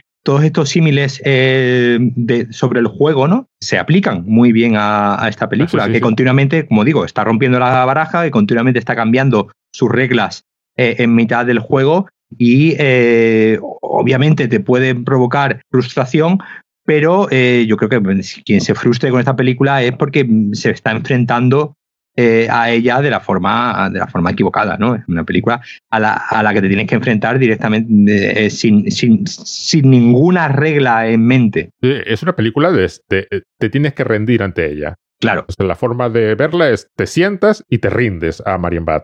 Entonces dejas que Bat fluya. Y como toda obra de arte, es decir, en ese aspecto, el problema del cine, pasa con la novela y con, eh, es que mm, al ser narrativo, no ser narrativo, al prestarse tan bien a la narración, y como pasaba con el cómic, es, es, un problema que no tiene la, la, la escultura, por ejemplo, que es una de mis artes favoritas, o una instalación. Una instalación se entiende que no te vas a poner delante de ella a verla desde un punto de vista, que no hay una X en el suelo y te dice, ponte aquí y aquí empieza, muévete así. No tiene ni principio ni fin, es lo que tú acabas de decir. Te puedes meter, puedes jugar con ella, puedes atravesar el espacio. si te vas a cualquier exposición así de estas grandes, los, ¿cómo se llama? La de, la de Richard Serra que hay en el, en el Guggenheim. Que se supone que te tienes que meter entre las láminas. Claro, claro. ¿Qué tal? Ese es, ese es el proceso. No hay, no hay forma correcta de interactuar con, Claro, eso por ejemplo ocurre cuando en historia del arte se estudia eh, la escultura, pues claro, somos presos de las imágenes en el sentido de que una imagen es, me refiero a una imagen a una fotografía, ¿no? Es un punto de vista. Y, tú ves el, no sé, tú ves una fotografía del David de Miguel Ángel, todos sabemos cómo es, todos tenemos en mm. mente cómo es, pero en realidad es un punto de vista el que estamos viendo, estamos viendo el punto de vista de la foto y hasta que no te enfrentas realmente a la, a la, a la figura y como tú bien dices, la rodeas y, ves toda esa multiplicidad de puntos de vista que es lo, lo, que a mí es también lo que me gusta mucho de la, de la escultura. Yo soy mucho de, digo en broma, ¿no? soy mucho de mirar los culos de las esculturas. Me gusta eh, eh, eh, irme por detrás y, ver, y ver todo el, proceso completo porque te, da esa capacidad que, digamos, que pues, la pintura pues está más, es una ¿no? de sus características también, digamos, la limitación, ¿no? La limitación del, del, cuadro y de esas eh, cuatro líneas, que la escultura y en cierto modo el, cine es capaz de, en cierto modo, subvertir. Y al final es lo que al ser humano yo creo también le cuesta más, el, admitir la eh, pluralidad de puntos de vista, porque bueno, todos siempre tendemos a creer que estamos en posesión de la verdad y de, de, de ese punto de vista que es el lógico, el obvio y el coherente, y en el momento dado que en el que nos plantean otro, otra posibilidad y otra manera de ver las cosas y otro punto de vista posible, simplemente moviéndote cinco grados hacia la izquierda, hacia la derecha, eh, eh, es a la vez frustrante, pero para mí es fascinante. Y Marienbad se parece más al paseo alrededor de una instalación de lo que se parece a una película. No está, claro, en ese aspecto no está intentando. Si está contando algo, es accidental al hecho de que ante todo se está moviendo. Se está moviendo alrededor de algo. De unos, en este caso de unos personajes que además, como ya, como ya comenté al principio, parece haber elegido aleatoriamente. Y además, y además visualmente lo plantea muy bien, porque la cámara está continuamente en una época en la que tengamos en cuenta no existía la, la Steadicam, ¿no? No existía Nada, sí, sí, sí. este, este, ¿no? La Steadicam, el, que es el aparato este que, que un cámara, ¿no? Se pone encima y puede andar con la, con la cámara de forma que no, que no se vean los pasos, ¿no? Que no sea cámara en mano eh, tradicional. Eh, claro, en esta época no, no existía nada de eso. Entonces, como tú bien has dicho antes, eh, fue una película de producción muy complicada porque eh, la cámara está en un continuo estado de, de movimiento, de como una especie de flotando, ¿no? De, Es que la cámara se deleita con el, con el laberíntico, con el hotel. O sea, la cámara está ofreciéndote continuamente puntos de vista, dando vueltas que da vueltas alrededor de las estatuas, por ejemplo. Hay un momento en que la cámara anima una estatua, anima las estatuas más de lo que están animados los actores. que es fascinante. Claro, las estatuas están, los, los, actores adoptan posturas muy rígidas, mientras que las estatuas adoptan una postura como muy natural, ¿no? Que están hechas para la película, por cierto. y después lo que acabas de decir de la cámara, la cámara está en movimiento. Hay una escena en el Making of lo comentaban, hay una escena donde ella corre por el jardín. Problema. Eh, ella no puede correr con el jardín porque la cámara se está moviendo hacia atrás, siguiéndola a ella mientras ella se acerca a la cámara. Entonces la cámara se mueve siguiéndola, eh, dejándole el hueco, ¿no? Manteniéndose a la distancia. Problema. Eh, ¿Cómo hacemos eso? Porque lo que acabas de decir, no se había inventado el Steadicam. Habría que poner raíles en el, raíles. en el suelo. Claro, problemas se verían. Entonces, no hay raíles, pero la cámara no puede estar caminando por encima de piedras. Entonces, ¿qué hicieron? El sendero por el que ella se mueve, que claro, parece totalmente un sendero, es realmente, bueno, no es madera, pero chapa, pintada como si fueran piedrecillas. Claro. Y entonces la cámara se está moviendo por encima de una superficie que para la cámara es lisa. Luego, por ejemplo, por lo visto hacía muchísimo, muchísimo frío. Y además no podían abrir, no podían airear los, los les tenían prohibido hacer cualquier cosa que cambiase el estado interno de los, de los palacios donde rodaban. Entonces, claro, eh, ellos, a ellos los ves vestidos de gala y a ellas las ves con vestidos abiertos y estas cosas. Creo que se morían de frío.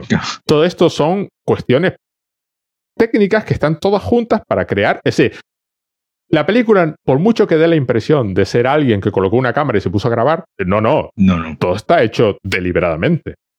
Hay varias escenas, por ejemplo, la película contrasta muchísimo los planos, muchísimo, muchísimo. Hay muchos planos donde se ve simultáneamente fondo, eh, fondo y lo que hay de fondo y lo que hay en primer plano, ¿no? y, está, y algunos de estos están hechos con espejos. Él se está reflejado en un espejo y ella está al otro lado que no la ves, pero él la está mirando y se refleja en el espejo. Y los dos están enfocados. Claro, si no quieres que se distorsionen las caras y las cabezas, hay que usar una lente doble. Claro. Quiero decir, todo eso está. No, no, la parte, de la película, técnica, técnicamente, eh, eh, plantea una serie de, digamos, avances, ¿no? De, de, soluciones ya meramente técnicas que, que, para la época, pues obviamente eran, eran todo, todo, un, todo un reto. Hay un, una precisión, ¿no? En la forma en que la película está hecha. Una película que, que, luego la ves y parece tan imprecisa, ¿no? Pero no, no, aquello está todo hecho con deliberadamente y todo lo que se ve es exactamente lo que se tiene que ver en pantalla. Y ya te digo, creo que los técnicos eh, estaban enfurecidos con el Resne cada vez que el tío pedía algo porque no, iban a, no, no llegaban a casa a dormir. Además, yo creo que, eso, eso, es una de las cosas más difíciles en el, en el cine, ¿no? El, digamos, el tender a, esa, esa, esa, esa, idea de que obviamente en el cine todo es eh, estrictamente planeado, todo está pensado, eh, porque aunque lo que tú ruedes eh, sea, digamos, fruto de la aleatoriedad, después te sientas y lo montas y montas un plano detrás de otro y lo piensas y no es algo que vaya surgiendo así eh, de forma, como digo, de forma casual, pero por lo más difícil es precisamente que parezca casual, que parezca que es, que parezca que, que, que, es aleatorio, que parezca que es caprichoso, ¿no? Que parezca que, que está así porque, bueno, porque le ha, porque, digamos, porque parece que no se le ocurría, ¿no? Otra manera de hacerlo y lo, y lo, y lo hizo así cuando no, eh, cuando al contrario, es, es, es, todo, es todo muy matemático y muy, y muy,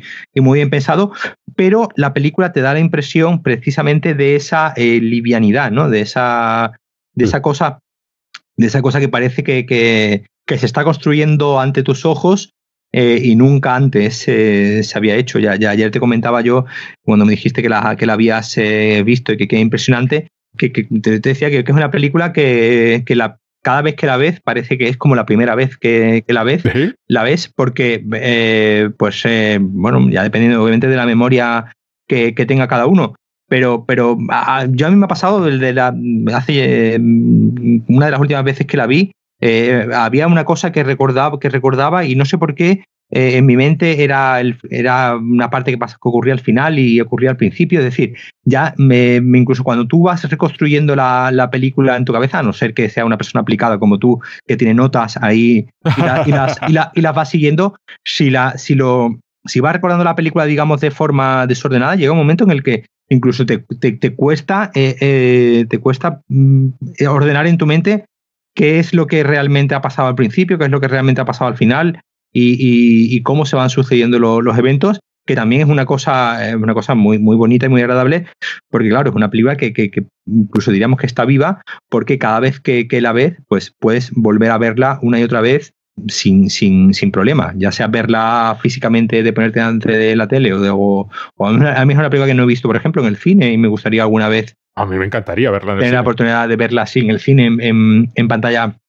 en pantalla grande, porque es una película que, que como te digo, tú, se está construyendo ante tus ojos, pero después tú la vas reconstruyendo en tu cabeza y todo eso que tú has reconstruido en tu cabeza, cuando la vuelves a ver, te lo vuelve a, desmontar y te lo vuelve a, dinamitar y, vas encontrando nuevas cosas que tú creías, ¿no? Que a lo mejor estaban ahí de forma eh, eh, aleatoria y gratuita y no, estaban ahí porque eh, querían que, estuviese de forma muy, muy consciente. De hecho, por ejemplo, cosas que la película hace con una facilidad enorme son tremendamente complicadas porque además está luchando con la tendencia de la mente humana a hacer lo contrario. Y es que, por ejemplo, la película durante 18 minutos, yo sabía que era mucho tiempo, pero no sabía cuánto era. Ahora que la vi, pues apunté, apunté que eran 18 minutos. Durante 18 minutos la película no se compromete con ningún personaje. Sí se compromete con X porque es X el que está contando la voz en off. Pero la cámara se está moviendo por entre todo el montón de gente que sale y no y no sabes quién es el protagonista. Ya te digo, se les ve de fondo, a veces se centra en una pareja, a veces se centra otra, y la mente humana no funciona así. La mente humana está acostumbradísima a pillar al protagonista en mm. cuanto aparece. Entonces la película, eh, conseguir ese efecto como que la cámara es neutral, ¿no? Sí, que pasa, que pasaba, que, pasaba por allí. La cámara pasaba por allí, literalmente, ¿sabes? La cámara simplemente está recorriendo el hotel y de pronto se ha encontrado con esta situación.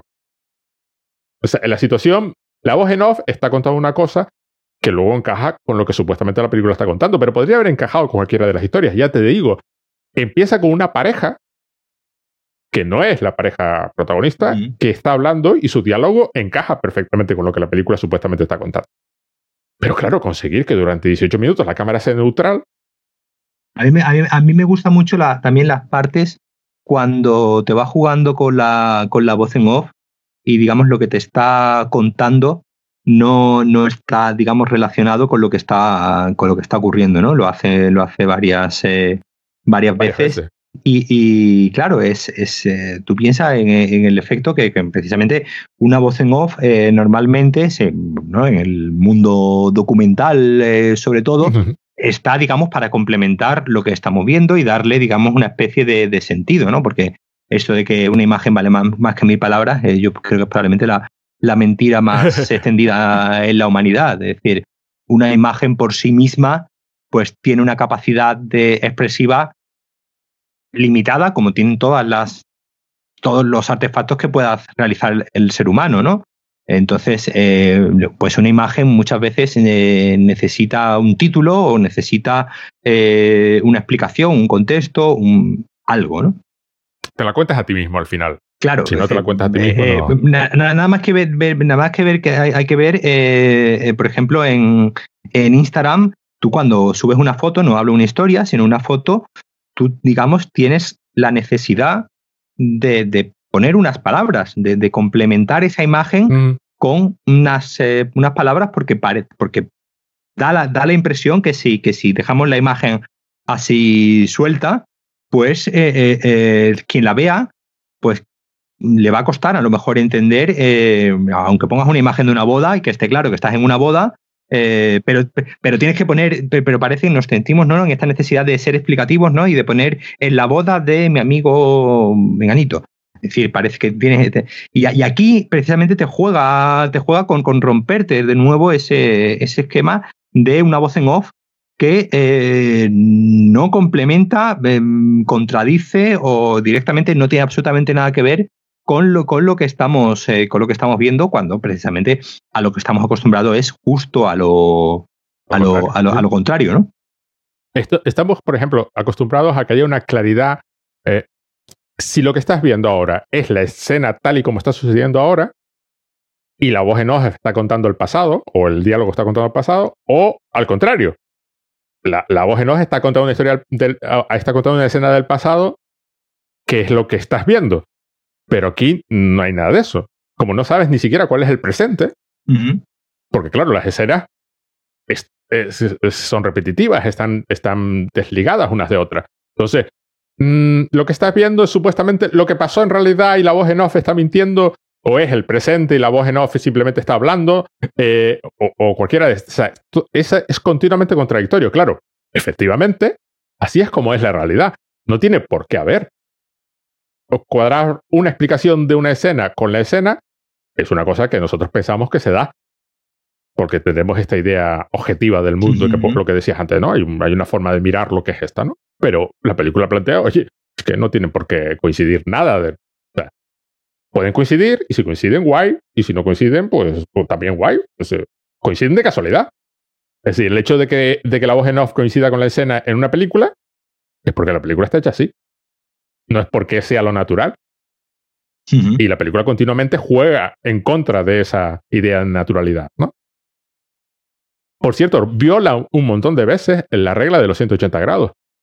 Sí, y, el y el y Continuamente, ¿no? Y, la idea de sagrada también de Raccord, ¿no? El, el pues eso, el, el Raccord es eh, la continuidad que digamos que da naturalidad a, pues una, a una obra pues narrativa, ¿no? Pues el Raccord es que, si el personaje ha entrado en la casa con un jersey azul, pues obviamente no puede entrar en la siguiente eh, habitación con un jersey rojo, porque mm, se rompería. Pero claro, ahí está de nuevo con lo que, lo que, lo que, mm, lo que estamos insistiendo, ¿no? Esa idea de, de juego, de, bueno, esto del raccord es algo que hemos inventado para dar esa apariencia de naturalidad, de que lo que se esté contando en apariencia real, pero bueno, mm, ya vinieron los fobistas en su momento y dijeron que bueno, que porque el, porque el césped tiene que ser siempre verde cuando puede ser eh, amarillo o rojo. Violeta. O, de cualquier, o, violeta o del, y el cielo eh, del color que tú quieras. Es decir,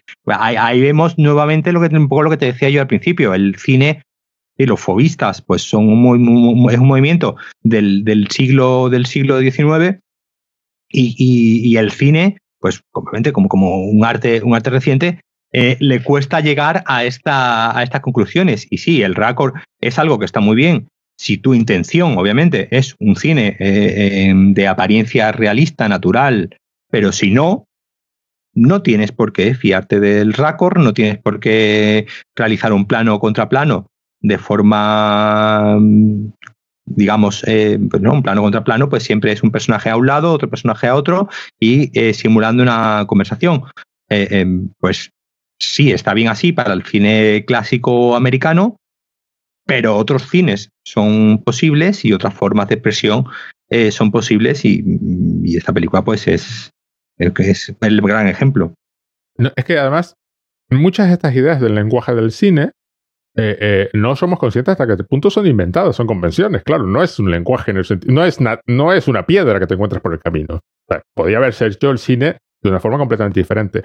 Para los que no sepan lo que es, la, regla de los 180 grados básicamente es que si eliges un lado de la acción, la cámara no cambia de lado. Si el personaje está moviendo hacia la derecha, en las escenas sucesivas donde se esté moviendo, que siga moviéndose hacia la derecha.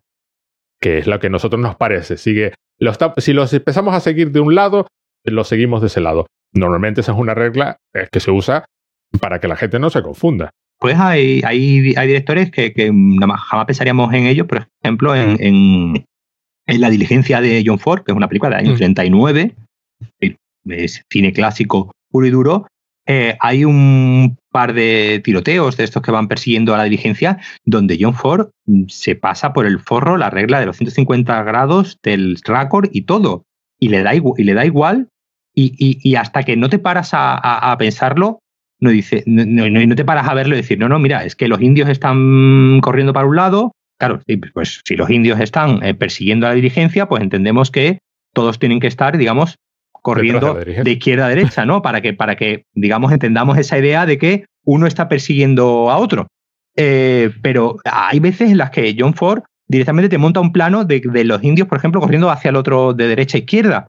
Y, obviamente John Ford no lo hace con ninguna intención con ninguna intención de romper ninguna regla ni nada de eso, nada más lejos de su, de su intención, sino simplemente porque eh, sería el plano que tendría que quedaba bien y eh, le parecería que, bueno, que ya está, no, no quedaba mal y precisamente porque esas reglas son reglas inventadas que podemos decidir seguirlas o podemos decidir no seguirlas. Es decir, no, no hay nada que nos, que nos obligue a seguirlas y si no la seguimos, pues también tenemos que ser conscientes de que vamos a producir una serie de efectos que a veces pueden estar más, eh, más disimulados, pero a veces precisamente la idea es producir ese efecto de distanciamiento, incomodidad, ya dependiendo de lo que el director pretenda. Igual que, por ejemplo, las reglas que te dicen cuánto espacio debe haber alrededor de un personaje.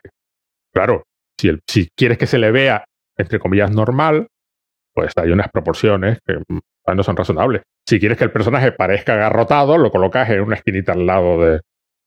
Y aquí en Marienbad lo que sucede es que ella, eh, hay, un momento en que ella está caminando, aparentemente vestida de la misma forma, aparentemente es todo igual, pero camina en unas ocasiones de izquierda a derecha, otras de derecha a izquierda. Pero claro, vuelve a ser otro truco del montaje. Es decir, como nosotros estamos acostumbrados a pensar que dos escenas que vienen una después de la otra están relacionadas, pues aquí vemos Marian Bat y pensamos, es que ella se está moviendo y es, es el mismo paseo. Pero una película que te está empezando a decir, no sé cuántas veces se puede haber repetido esto que te estoy enseñando, ¿por qué supones que estas, que estas eh, escenas van una detrás de la otra y representan lo mismo? A lo mejor simplemente es... Hay otra fascinante, fascinante, donde un personaje se gira está mirando hacia la cámara en un momento dado, se gira y el giro termina en otra escena. O sea, hay una continuidad en el giro, pero el giro cambia completamente. Y hay otra en que se gira y lo que la cámara ve cuando ella se gira es completamente diferente. Hay dos ejemplos. En uno, el, tú ves, el personaje sigue en el mismo sitio, pero se ha girado hacia otra escena, que es totalmente imposible, claro, en un espacio 3D normal. Y otra es donde hay una continuidad entre dos escenas en el giro de la cabeza de una persona, pero las escenas son completamente diferentes. Claro, eso es todo un efecto de, de, cómo nosotros estamos acostumbrados a leer las películas. Exactamente. Y yo recuerdo un artículo que leí hace muchísimo tiempo sobre los orígenes del cine, que comentaba que, claro, toda esta gramática es posterior, claro. Nuestra gramática pues se fue consolidando con el tiempo. Y que cuando la gente empezó a hacer películas, pues cada uno usaba su propia gramática. Y que la tendencia de colocar, claro, nosotros pensamos que colocar la cámara estática es una cosa muy aburrida, colocamos la cámara y pasan cosas delante de la cámara, solo si lo piensas como que las cosas no se pueden mover detrás de lo que tú estás mostrando. Entonces usaba mucho esto de que había un personaje haciendo cosas detrás de los otros dos personajes que eran los principales que estaban hablando y el otro se estaba moviendo por el espacio, o por el plano en este caso, ¿no? Y se iba acercando, se iba alejando. Entonces, claro, comentaban que que, eh, que, hoy podríamos haber tenido otra gramática completamente diferente si ciertas circunstancias históricas se hubiesen dado otra forma, ¿no? Claro, eh, en ese, en ese, en ese sentido, eh, claro, es decir, lo que, un poco lo, lo, que, lo que decía yo, yo un poco antes, no, no podemos imaginar cómo será el, cine del futuro y, sobre todo que, que, el cine tengamos en cuenta que, que, sobre todo y sobre todo en sus primeros 20, 20 años eh, es prácticamente un arte, eh, un arte, un artefacto experimental. Es decir, nadie sabe cómo contar. ¿Cómo se hace una película? Cómo se hace una película. nadie sabe cómo contar y, van inventando eh, cosas sobre la marcha. Y Murnau se pone a mover la cámara. porque quiere mover la cámara y, un poco como lo, comentabas tú antes, va buscando claro, pues técnicamente eh, eh, las posibilidades de ver, cómo, ver cómo montamos esta cámara en un, en, una superficie, en un carro, cómo, cómo hacemos que se mueva y sobre todo cómo, cómo usamos expresivamente esa idea del movimiento. Griffith pues se pone con el montaje, Einstein, eh, ruso, empieza incluso a escribir muchos artículos sobre, porque se da cuenta rápidamente que el montaje, digamos, es, es, es uno de los elementos eh, clave ¿no? de, del cine que no, esta idea de, de ¿no? Está Kuleshov, por ejemplo, el, el, efecto Kuleshov, el efecto Kuleshov. Kuleshov es lo que es un teórico, ¿no? Que lo que hace es eh, montar una serie de planos uno detrás de otros, pues un, un hombre, no recuerdo si era un hombre con un hombre así con un gesto extraño y eh, a continuación ponía un plano de, de una mujer Y después este mismo, este mismo mm, gesto de este hombre eh, ante una sopa, eh, pues, pues claro, se, se, daban cuenta que lo que transmitía ese plano del señor con cara de asco, con cara de satisfacción, si lo montabas junto al plano de una mujer atractiva o lo montabas junto a un, plano, un plato de sopa, pues te daba, eh, te, daba a entender el mismo plano, la misma imagen, el mismo gesto de ese señor, te daba a entender cosas, cosas diferentes. Y esto es algo que, que, van inventando sobre la marcha. Y obviamente hay un momento en el que se dan cuenta, eh, ahí el espectador, ¿no? Es, es, clave también, se dan cuenta que, eh, pues bueno, que, el espectador le resulta más, más cómodo, más fácil una serie de narraciones que otras. Es decir, eh, Griffith hace Intolerancia, que es una película de tres horas, eh, donde te va mezclando eh, cuatro épocas diferentes. En una, en una narración en, paralelo de cuatro, de cuatro épocas, desde los egipcios al nacimiento de Jesucristo, al nacimiento del Ku Klux Klan, eh, y, te las va contando eh, eh, de, una forma, digamos, desordenada, en el sentido de que, mm, es decir, que si pensamos que El Padrino 2 es, estupenda porque nos va contando una historia en dos tiempos, Griffith ya lo intentó en, los años, en el año 19. Y, obviamente se dan cuenta que, bueno, que a lo mejor a, los espectadores películas como El Nacimiento de una Nación le cuestan, le cuestan más trabajo en el sentido de que es demasiada información y se van dando cuenta que, eh, pues digamos, siguiendo el esquema cartesiano habitual de narración de, tratamiento en un desenlace y eh, final cerrado, pues también hay una, cuestión industrial, ¿no? Hay una cuestión de que, de, que, de que las películas cuestan mucho dinero hacerse eh, y pues el que invierte dinero en hacer una película, pues obviamente su intención es recuperarlo, ¿no? y, su intención, y su manera de recuperarlo es poniendo la película en los cines eh, y que la gente vaya a verla y que la gente quiera ver más películas de esa hechas de esa manera. Entonces, claro, ahí, ahí se va, se va, se va estableciendo esta, esta idea un poco con la que comenzábamos de un cine más eh, popular, un cine más centrado en, pues, como decía el cartelito este, ¿no? En ver, en entretener, en no pensar y más escapista, frente a otro cine que, eh, que como digo, que, existe desde, desde los inicios del cine, que va buscando nuevas formas de expresión. A veces se produce, digamos, ese, ese encuentro. Mm, el otro día daba yo una charla sobre Murnau, eh, que es uno de los directores que consigue eh, aunar ese ansia por inventar continuamente y de jugar continuamente con el miedo con un cierto eh, satisfacción, ¿no? Digamos, de, público y de que la gente pues viva ver sus películas. Murnau murió, murió, murió joven y no, y no pudo desarrollar su carrera en Hollywood.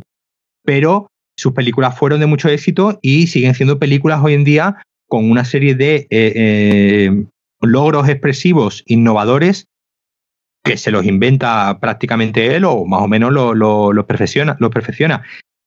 Lo poco habitual es que, digamos, se cumplan estos dos, eh, estas dos patas del cineasta que está continuamente pensando y jugando con el, con el, con, el, medio e intentando exprimirlo, llevarlo un poco más allá con el, el favor industrial y el favor del público.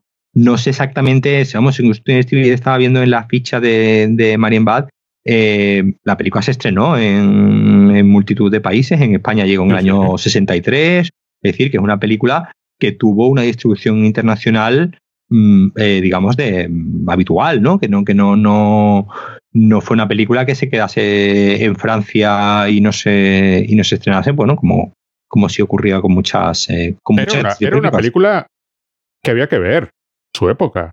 para cierta intelectualidad era un, era un una cita ineludible. Había un, tipo de persona que no podía no ir a ver claro, claro. Pero en ese aspecto no es. Yo creo que hay un antecedente de Marion Bad, que no sé si es realmente un antecedente, pero sí una película que juega, que juega muchísimo con, con el montaje, que a mí fundamental me parece, eh, Marion Bad me parece eso, una película que juega con el hecho de que estoy poniendo cosas juntas que, que, que tu mente va a intentar interpretar como que van juntas, es eh, El hombre con una cámara de cine. sí, sí, sí, sí, sí. Que es, es, esa es otra película entretenidísima que no cuenta absolutamente nada, excepto el hecho de que está contando una película.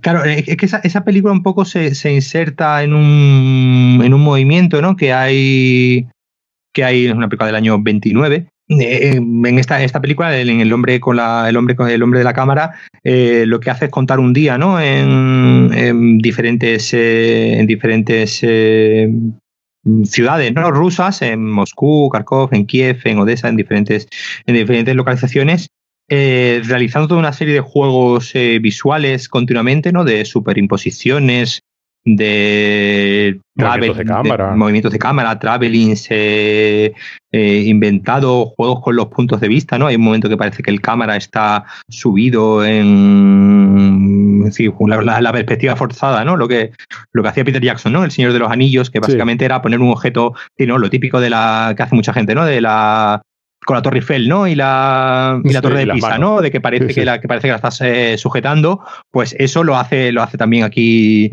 Bertov en esta en esta película. Este, eh, eh, esta película es una película que se inserta en, un, en una especie de movimiento documental, que, hay otra película también que se llama Berlín, Sinfonía de una ciudad, sí. que, que, que, va, que, que, se pone un poco especie de moda, ¿no? Que es contar una especie de día, ¿no? En, la, en una ciudad. Esta es, eh, esta es pues, mm, básicamente Moscú, eh, Berlín, una sinfonía de la ciudad, pues obviamente es un día en Berlín, desde que, desde que de hecho la película empieza con las calles vacías, ¿no? como a las 6 de la mañana, de que no hay nadie, de repente la calle empieza a, llenarse, a llenarse de gente, y que eh, son documentales sin, sin voz en off, documentales que no, no te van contando qué es lo que estás viendo, sino a través de una serie de juegos, de juegos visuales pues eh, vas jugando mucho, obviamente, con el, con el montaje. Son películas muy. De, hecho, Berlín se llama una sinfonía de una ciudad. Es decir, está esta idea del ritmo también, ¿no? Que es el, que es el montaje. Ajá, exacto, sí, sí. De que, pues, pues a veces eh, puedes eh, acelerar los acontecimientos y a veces puedes detenerte y observar plácidamente durante varios minutos un, un, un, evento, ¿no? Sin necesidad de, de, elipsis, ¿no? El montaje también tiene esta idea de, de, elipsis, de que, de que entre un plano y otro, sobre todo entre una secuencia y otra, ha pasado algo que no hemos visto, pero eh, si el cineasta es lo suficientemente habilidoso, pues, eh, pues obviamente pues sabemos qué que, que, es lo que ha pasado en medio, ¿no? Cuando vemos a un personaje salir de una habitación, salir de una casa y de repente llegar a un lugar, pues no ha hecho falta que nadie nos cuente que han ido por la calle andando a mitad de camino, sino que ya entiende. Claro, hay A menos que sea, a menos que sea CinemaSins, que entonces estará un vídeo explicando que hay, que hay ahí un fallo, que, hay algo que no has explicado, que las películas tendrían que durar 40 horas, porque ¿de dónde sacó el, dinero para...? No se le vio trabajar nunca. Pero claro, es decir, un poco como, como, decía, como decía Hitchcock, ¿no? el cine es, es la vida sin las partes aburridas. Exacto. entonces, eh, obviamente, pues tenemos que quitarlas. Pero claro, esto no es una regla tampoco. Estamos de nuevo, eh, claro, estamos hablando de nuevo eh, de las reglas. Esto en realidad no es una regla. ¿Tú habías visto la película de Tarantino, me dijiste? La de. La, de la, una vez Hollywood. Es una película que, que, que, hay momentos en los que Brad Pitt está en el coche escuchando la radio y está durante dos minutos yendo de un lugar a otro y no es obviamente, eh, digamos, mm, correcto, entre comillas, eh, porque no pasa nada, ¿no? Decís tú, ¿no? Sí, sí, no avanza la trama, que es lo que se suele decir. Es que no está pasando nada, estamos, que estamos viendo a Brad Pitt eh, yendo de un lugar a otro durante dos minutos en coche, canturreando una canción en la radio, cambiando con una chica. genial, cuando va a su casa. Claro, y, cuando, va, cuando va a su casa y, le, pone de comer al perro y, vemos su cotidianidad, vemos lo que, lo que probablemente pues en otro tipo de películas eh, no veríamos porque ha decidido que aquí Tarantino pues decide que eh, no, que precisamente lo que le, interesa esos momentos, digamos, banales, esos momentos eh, cotidianos, esos momentos que en otra película serían precisamente los elípticos aquí, pues en esta película, la de, la de Tarantino, pues precisamente se recrean esos momentos en los que otra película pues se hubiese encargado de eliminar, ¿no?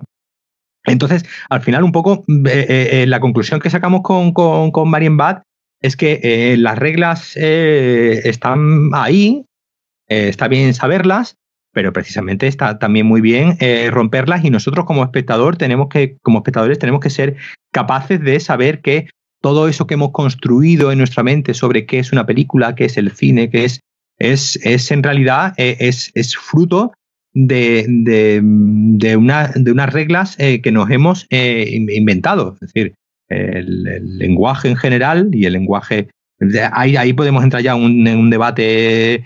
Eh, hay gente ¿no? que dice que lo del cine en realidad no es un lenguaje. Es decir, ahí ya podemos entrar en, otras, en, otras, Yo estaba usando la palabra lenguaje metafóricamente, igual que gramática. Es que efectivamente. Podemos entrar en, otras disquisiciones ya mucho más filosóficas si realmente cumple la, las categorías y las normas de qué es un lenguaje y qué no, pero lo que está claro es que es una construcción y que es, algo completamente inventado y que eh, parece ser que hemos dado con la forma fácil ¿no? de contar una película, es empieza, acaba, empieza, ocurren cosas, acaba eh, y mm, tenemos una respuesta si todo ha sido, todo, todo ha, habido, ha ido viendo en una relación de causa-efecto, pero todos sabemos perfectamente que la vida no es así, que la realidad no es así, que hay momentos de causa-efecto, hay momentos de accidente y hay momentos eh, cotidianos y hay momentos aburridos. Eh, eh, ya aquí ya obviamente es la intención del, director a la hora de, de, contarnos eso mediante una imagen. Tú, mm, volviendo un momento a, la película de Bertov, del hombre de la cámara, es una película que hace muy bien en mostrar lo cotidiano ¿no? de, un, de una ciudad de, la, de la, vida de, de la vida de, de, una ciudad, pero desde un punto de vista muy, muy imaginativo y donde vemos una ciudad, que es algo muy cotidiano y muy habitual para los que vivimos en una ciudad, eh, mostrado desde una forma que nunca antes se había visto, como en una película que, como te digo, que es del año 29 y el cine pues hacía prácticamente 20 años que se había inventado. Es que el, cine, si tú lo consideras que es puramente narrativo, si, si, si la idea del cine es solo hacer películas de Marvel, esa es una idea del cine como muy Pero ya no, ya, pero ya no, ya no, ya no Marvel. No, lo digo porque son las, por ejemplo, son películas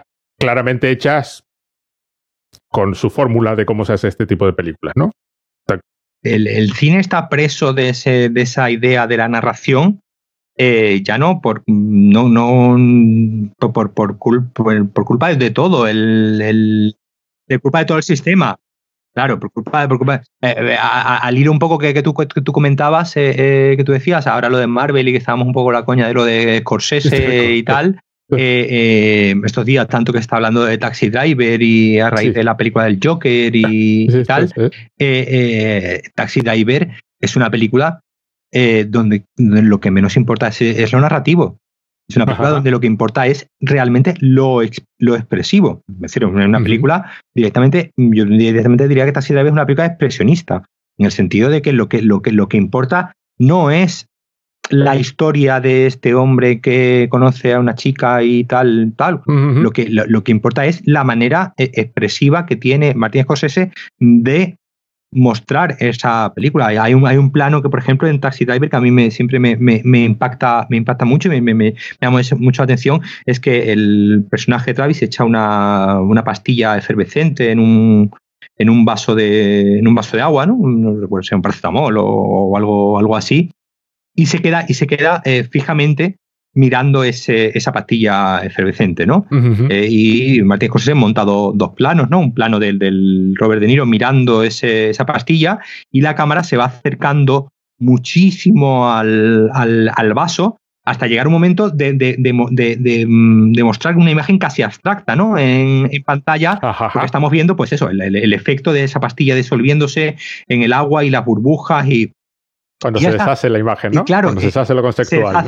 Entonces, y, hay un momento que acerca tanto la, cámara al, al, vaso este de agua que, que, como digo, es una imagen prácticamente ya que pierde su sentido de naturalista y se convierte en una imagen, una imagen abstracta, pero a la vez está, está siendo muy expresiva a la hora de, de, de, mostrarnos, digamos, el, los pensamientos o, al menos el estado de ánimo de, de, este personaje. Obviamente es algo que, que en guion es algo, es una, son dos líneas, es una línea. Es, eh, el personaje mira cómo se deshace eh, una pastilla de efervescente. Ya está, no, no, es una línea de guion, no tiene.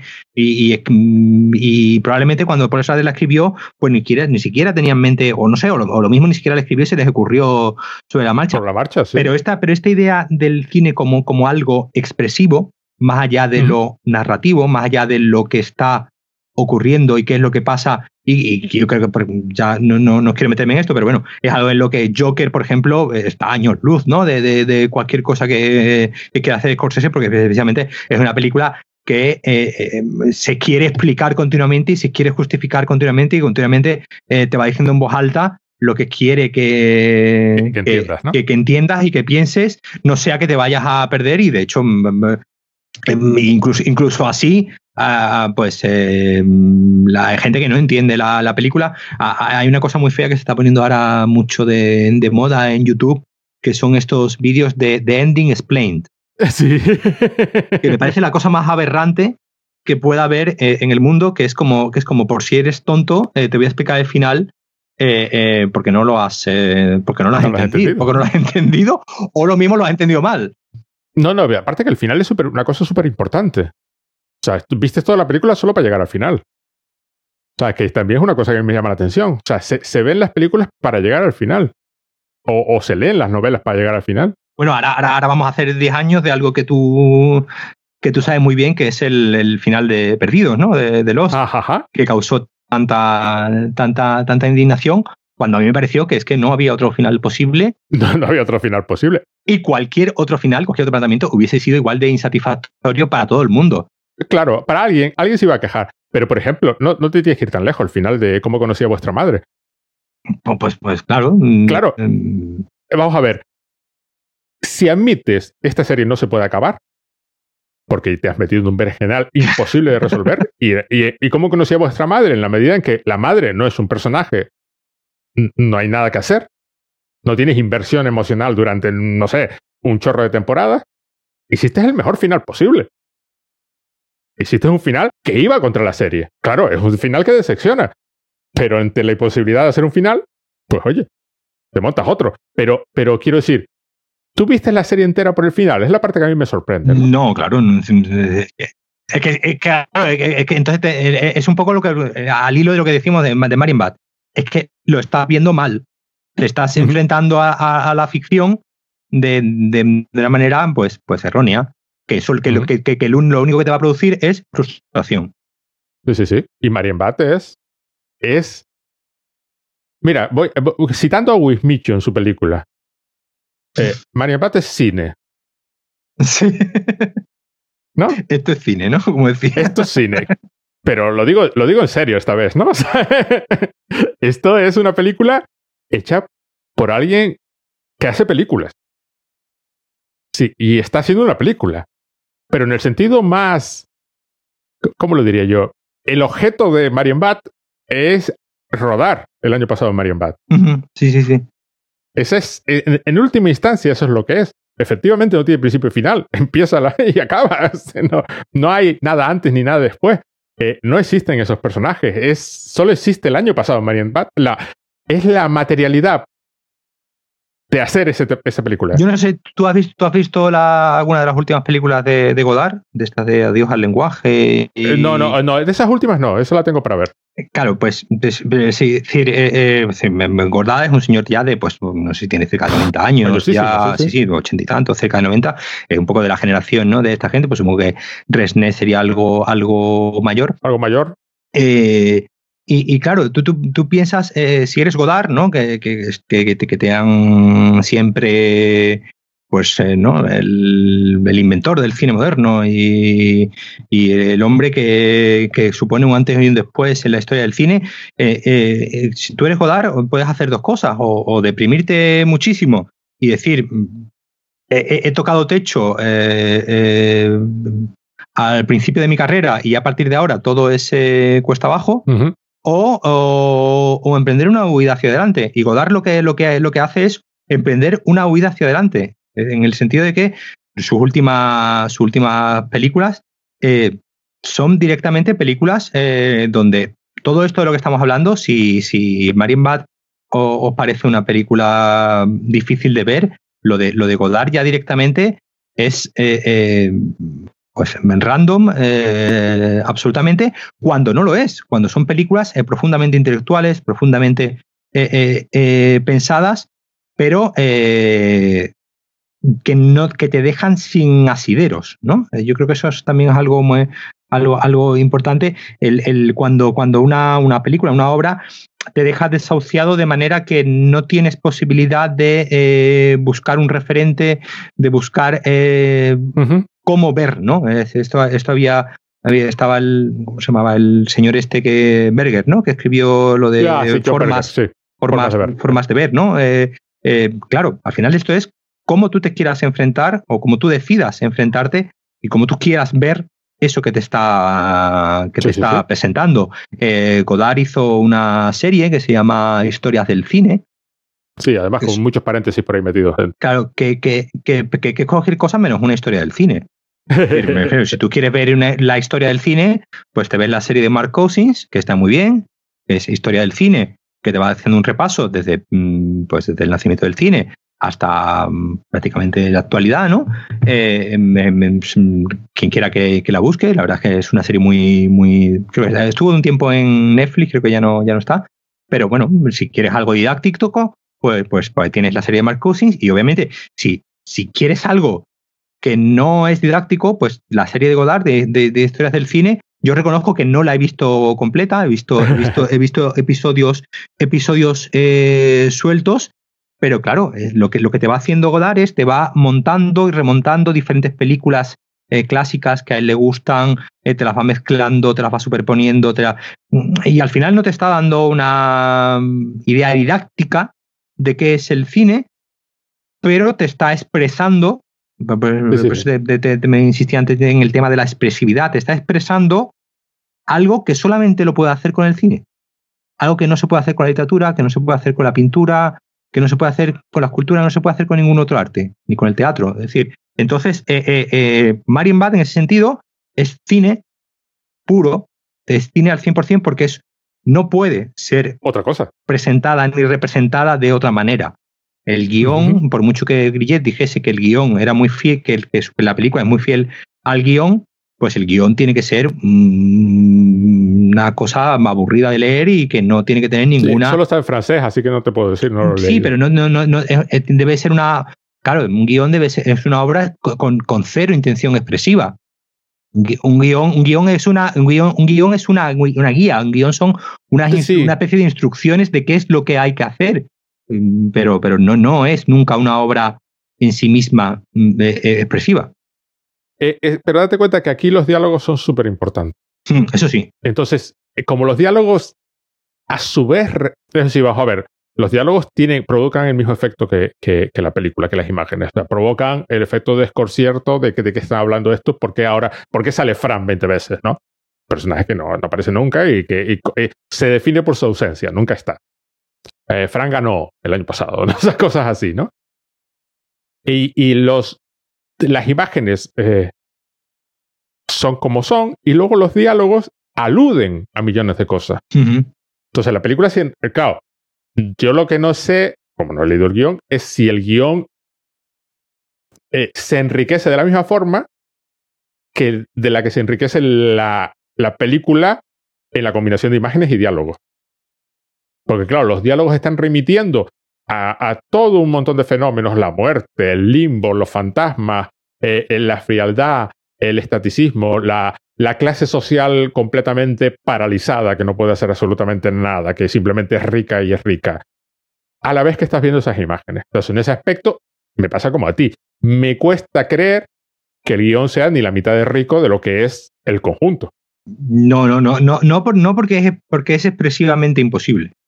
Sí, sí, sí, exacto. Porque, por mucho que estén esas líneas de guion ahí escritas y, pues como tú comentabas antes, la forma que tiene de, decir, decir los personajes, ¿no? La decisión de, de Resné de que los de que los actores hablen así, no hablen de, otra manera. Es decir, hay, toda. Es, es, es, especialmente eh, esa, esa idea de que esa expresividad es solamente posible en cine, incluso en teatro, sería mm, sería complicado y sería, no, y sería imposible conseguir exactamente el, mismo, el mismo efecto. A mí, por ejemplo, hay una escena de una película que me gusta mucho, se llama El almuerzo desnudo. Sí. Hay una escena donde dos personajes están hablando y de pronto te das cuenta de que lo que estás viendo en pantalla y el diálogo que estás oyendo no están sincronizados. Sí, es verdad. Y entonces de, pronto los te das cuenta de que los labios no se están moviendo como Y de pronto eh, las voces empiezan a comentar eh, que por supuesto están hablando de otra cosa completamente diferente y que este es una especie de diálogo secreto, mental, eh, inconsciente, subconsciente, lo que sea, ¿no? Y que es el importante. Entonces tú estás oyendo el diálogo importante, pero lo que estás viendo en pantalla es la imagen del diálogo que no tiene la más mínima importancia. Claro, eso solo se puede hacer en una película. O sea, te puedes intentar inventar mecanismos similares en otros artes, pero eso, quiero decir, la película que combina imagen y sonido simultáneamente y además donde hay esa opción de que el sonido sea completamente diferente de lo que estás viendo o esté completamente desligado, eh, eso es, eso solo se puede hacer en una película. Y Marienbad es básicamente eso todo el rato. Sí, sí de una forma u otra, con todos los mecanismos del cine, supertiéndolos una y otra vez. Y lo asombroso de Marine Bat es que es súper entretenida, súper emotiva, haciendo algo que parece súper frío. Porque parece que no hay nada más frío que de construir. Sí, además esa, esa imagen que se viene siempre del. ¿no? probablemente cuando buscas Marien Bad en, una de las primeras imágenes que aparece siempre es esa eh, del exterior del, del exterior del balneario, ¿no? que hay como unos eh, árboles, eh, así con unas figuras, además, unos árboles construidos, porque son unos árboles eh, triangulares, ¿no? Como con forma, con forma piramidal, con lo que, claro, ya es, te está dando una idea de, de, escasa naturalidad, porque obviamente pues, un árbol pues, no, crece, no crece así. Y estas figuras, ¿no? En medio del. En medio de, de, una especie de esplanada que se ve en las sombras, eh, eh, eh, y la ves y es una figura muy, muy geométrica, ¿no? Muy, muy, muy construida, que podría dar esa impresión de, de, frialdad y, precisamente justo lo, justo lo, opuesto en el sentido de que, de que la película va teniendo una, una emotividad que nos pilla desprevenido incluso, porque No, no, como tú bien dices, tiene, tiene todo ese inicio que pues supuestamente no, en, las estrategias de guion habituales siempre se menciona pues que los primeros 20 minutos eh, eh, pues tienen que ser de presentación del personaje y al minuto 20, 21 producirse un punto de giro. Yo muchas veces cuando estoy viendo una película y veo que ya está el punto de giro, muchas veces miro el reloj y como, y como esté en el minuto 20 me enfado mucho, porque, eh, pues, pues, bueno, pues lo que estamos hablando es una, obviamente es una regla que está, que está ahí pero mm, en la literatura existe el inmedia res desde, no sé, cuando, cuando existe, pero, pero, es una técnica habitual, ¿no? El, pillar un relato ya empezado, ya en desarrollo y, digamos, conocer a los personajes sobre la marcha sin necesidad de que te tenga que meter un inicio de presentación de personajes para que tú sepas quién es cada uno. Edipo Rey empieza en de res. Claro, me refiero que es una estrategia que, que no es moderna. Que, no, es, sí, pero quiero decir, como todo el mundo sabía la historia, ¿para qué la voy a contar? Claro, es como lo de Spider-Man, ¿no? ¿Para qué voy a contar que la, que la pica una araña y, ¿Otra vez? y, su tío se ha muerto? Pues no Bueno, ¿y cómo juegan en, en el Spider-Verse con ese hecho? Claro. Que llega un punto que ya se cansan de contarlo. Porque lo han tenido que contar tantas veces a lo largo de la película, que dice, bueno, ya te lo sabes. Algo, te pasó, algo, te pasó, y ya está, no es importante. Y, hablando de literatura, me estaba, recordando cuando hablabas de tu profesor, porque una de las primeras novelas, que es la Tristan Shandy, sí. ya empieza riéndose del hecho de que es una novela. Que es muy divertida la película también, no sé la, película es muy divertida, que es otra película que se, que se divierte con el hecho de que es una película. Claro. Porque cuando dejan el rodaje y los actores van a tal, y luego el rollo del aparatito de para oír al bebé que está en la habitación. o sea, claro, y Tristan Shandy tiene páginas que están en blanco. Claro, Tristan Shandy, la, la, película lo que plantea, digamos, es la imposibilidad de llevar a la pantalla eh, eh, la, novela Tristan Shandy. Entonces, Pero es que la novela Tristan Shandy es la imposibilidad de escribir su propia vida. claro, escribir esa novela es imposible. Y, y, el libro va de que ese libro es imposible. empieza a contar cosas, claro. ¿Cuándo dejas de contar? Es lo que acabamos de hablar. ¿Cuándo empiezas a contar? Claro, Tristan Shandy empieza diciendo, como decía Horacio, hay que empezar a ovo, desde el huevo, desde el inicio. Entonces el tío empieza a contar su vida desde la concepción. Claro. ¿Por qué no? ¿O porque sí? El reloj que sonaba en ese momento y que había que darle la cuerda y que eso era lo que había marcado su nacimiento, ¿no? Su concepción. Claro. eh, se, se está riendo. El personaje no nace y creo que cuando termina el libro tiene dos años, una cosa así. Sí, sí. claro, y supuestamente está contando su vida. Claro, ¿dónde paras? ¿Y dónde está? Y luego, ¿cómo adaptas eso? No puedes hacer esa película. Entonces haces esta. Eh, ¿Cómo se llama? Cotton Bugle Story, ¿no? Sí, a and Bull Story. Está, está en filming también. Así que quien, Está en quien film y además tiene escenas apoteósicas. Sí, sí, claro, sí, cuando muy, muy dejan el divertida. rodaje y los actores. Y entonces empiezas a seguir a los actores, ¿no? Y, y, y cosas, y cosas en ese plan. De nuevo, heredera de, de todo este tipo de experimentos. Sí, un poco, un poco, un poco ya, ya resumiendo, vamos ahí ya cerrando, porque llevamos ya. Eh, eh, la, la- la- yo creo que un poco la idea, la idea principal, lo que a mí me gusta quedarme es eh, que, que- que el cine tiene una capacidad, una capacidad expre- expresiva propia. Es algo también que en historia del arte se, suele, se suele estudiar mucho, digamos, cuáles son las características intrínsecas de, de cada medio. de cada arte, ¿no? Y qué es lo que define la pintura, eh, y qué es lo que define la escultura, y, qué es lo- y cuál es el, el- pues eso, la esencia eh, de, de cada una de las artes, que bueno, que es un empeño también muy humano de querer meter las cosas en cajones, ¿no? Y querer Sí. clasificar continuamente, porque parece que si algo no está definido, eh, se nos, se nos, se nos escapa al entendimiento. Y, y de ahí sí, y aparte no se nos puede escapar. Claro, Es y, esto, ahí, y de ahí volvemos otra vez a la idea de la frustración. Y si Sí. no puedo meterlo en un cajón, pues eh, eh, eh, eh, Está mal. Está mal, ¿no? Es como el, es como el vídeo este del niño queriendo, ¿no? Es- Este GIF que hay del niño queriendo meter el- la pieza circular en el, en el cuadrado y al final lo que termina es lo, abre y lo, y lo mete del tirón, ¿no? Pues, pues igual, ¿no?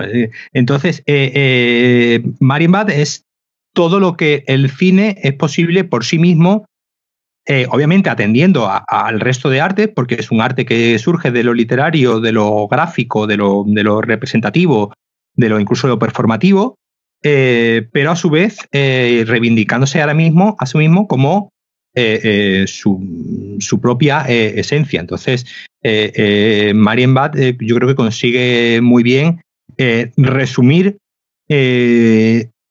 todas las posibilidades del cine, eh, cerrando, cerrando, entrando en un callejón sin salida, pero a la vez permitiendo que eh, multitud de cineastas, como me hablaba antes Christopher Nolan, se vean influidos por ella sin ni siquiera saberlo y sin ni siquiera haberla, haberla visto. Genial, estupendo. Le hemos dado un buen repaso a Marian Bat. Nos hemos quitado de encima lo más obvio. Dentro de 10 o 20 episodios podemos hacer otro sobre Marian Bat y hablar durante 3 horas de los detalles. Pero por el momento ha quedado bien. A lo mejor conseguimos que alguien la vea. Sí, eh, vamos, tampoco, como, como, como hemos dicho, tampoco es una película tan, tan, tan exigente y tan complicada. Es decir, Y yo recomendaría ver la de Bertov también, ya que estamos. sí, eh, y además, es- además la película de, de, de, de Bertov, la del, la del hombre con la cámara, eh, estoy viendo y Marian no está, no está en filming. No, No está, ya, no, ya fui. Menos no mal está- que yo tengo un DVD. no está, por- no está por ahí. Hay una edición muy buena de Criterion en Blu-ray. Exacto. que salió hace unos, unos años, que bueno, pues quien pueda comprar la de Criterion y si no, ya sabe lo que tiene que hacer. La de la película de, de Bertov, yo es una película que, que está bien hasta para verla con, con niños. Es decir, una es, muy es juguetona. es claro. una película muy juguetona y además es una película pues, con la que eh, una vez que, que la veas, mm, ya, y ya digo eh, a quien tenga, quien tenga hijos, eh, que una vez vista esa película puede jugar. Después a intentar replicar ciertos, ciertos trucos y ciertas cosas que en general todo el, cine, el cine surrealista y el cine así, mucho de ese cine experimental de estos, de, este- de estos inicios de los años 20 se presta mucho a, a, juego de, de- verlas y después intentar tú eh, recrear y como, y como digo, como ejercicio para hacerlo quien tenga hijos, yo es algo que, que recomiendo porque pueden quedar quedan cosas muy, muy divertidas. Y, al final, eh, yo creo que mi conclusión es que el arte en general es un juego. El arte en general es, es decir, en, inglés, cuando se habla de tocar un instrumento, se dice play. Eh, em, cuando se a interpretar se llama play. Es decir, esa idea de, del juego, de que el arte, del arte como algo mm, mm, no diría que el juego es algo infantil, porque bueno, aquí estamos muchos que con, con, cierta, con cierta edad seguimos jugando, ya sea a juegos de mesa o a juegos de carta o a juegos de, de, ordenador, pero esa idea de, del artista como alguien que está continuamente jugando e inventando eh, nuevas reglas eh, debe existir. Y, entonces me parece que, que, que, que, esta película refleja eso muy bien. Hay una cosa que une a Bertov y a Resné claramente, que los dos se lo pasaban muy bien mm. haciendo lo que estaban haciendo se estaban divirtiendo con las películas que estaban haciendo. Y el año pasado en Marienbad es claramente Resnet, como tú bien dices, jugando una y otra vez, una y otra vez. Y no está jugando contra ti. Aspira a que tú juegues con él. Claro. Bueno, Paco, pues lo dejamos aquí. Pues lo dejamos aquí, que ya nos hemos extendido un poquito. Venga, un abrazo. Nos vemos. Hasta la próxima. Venga, hasta luego.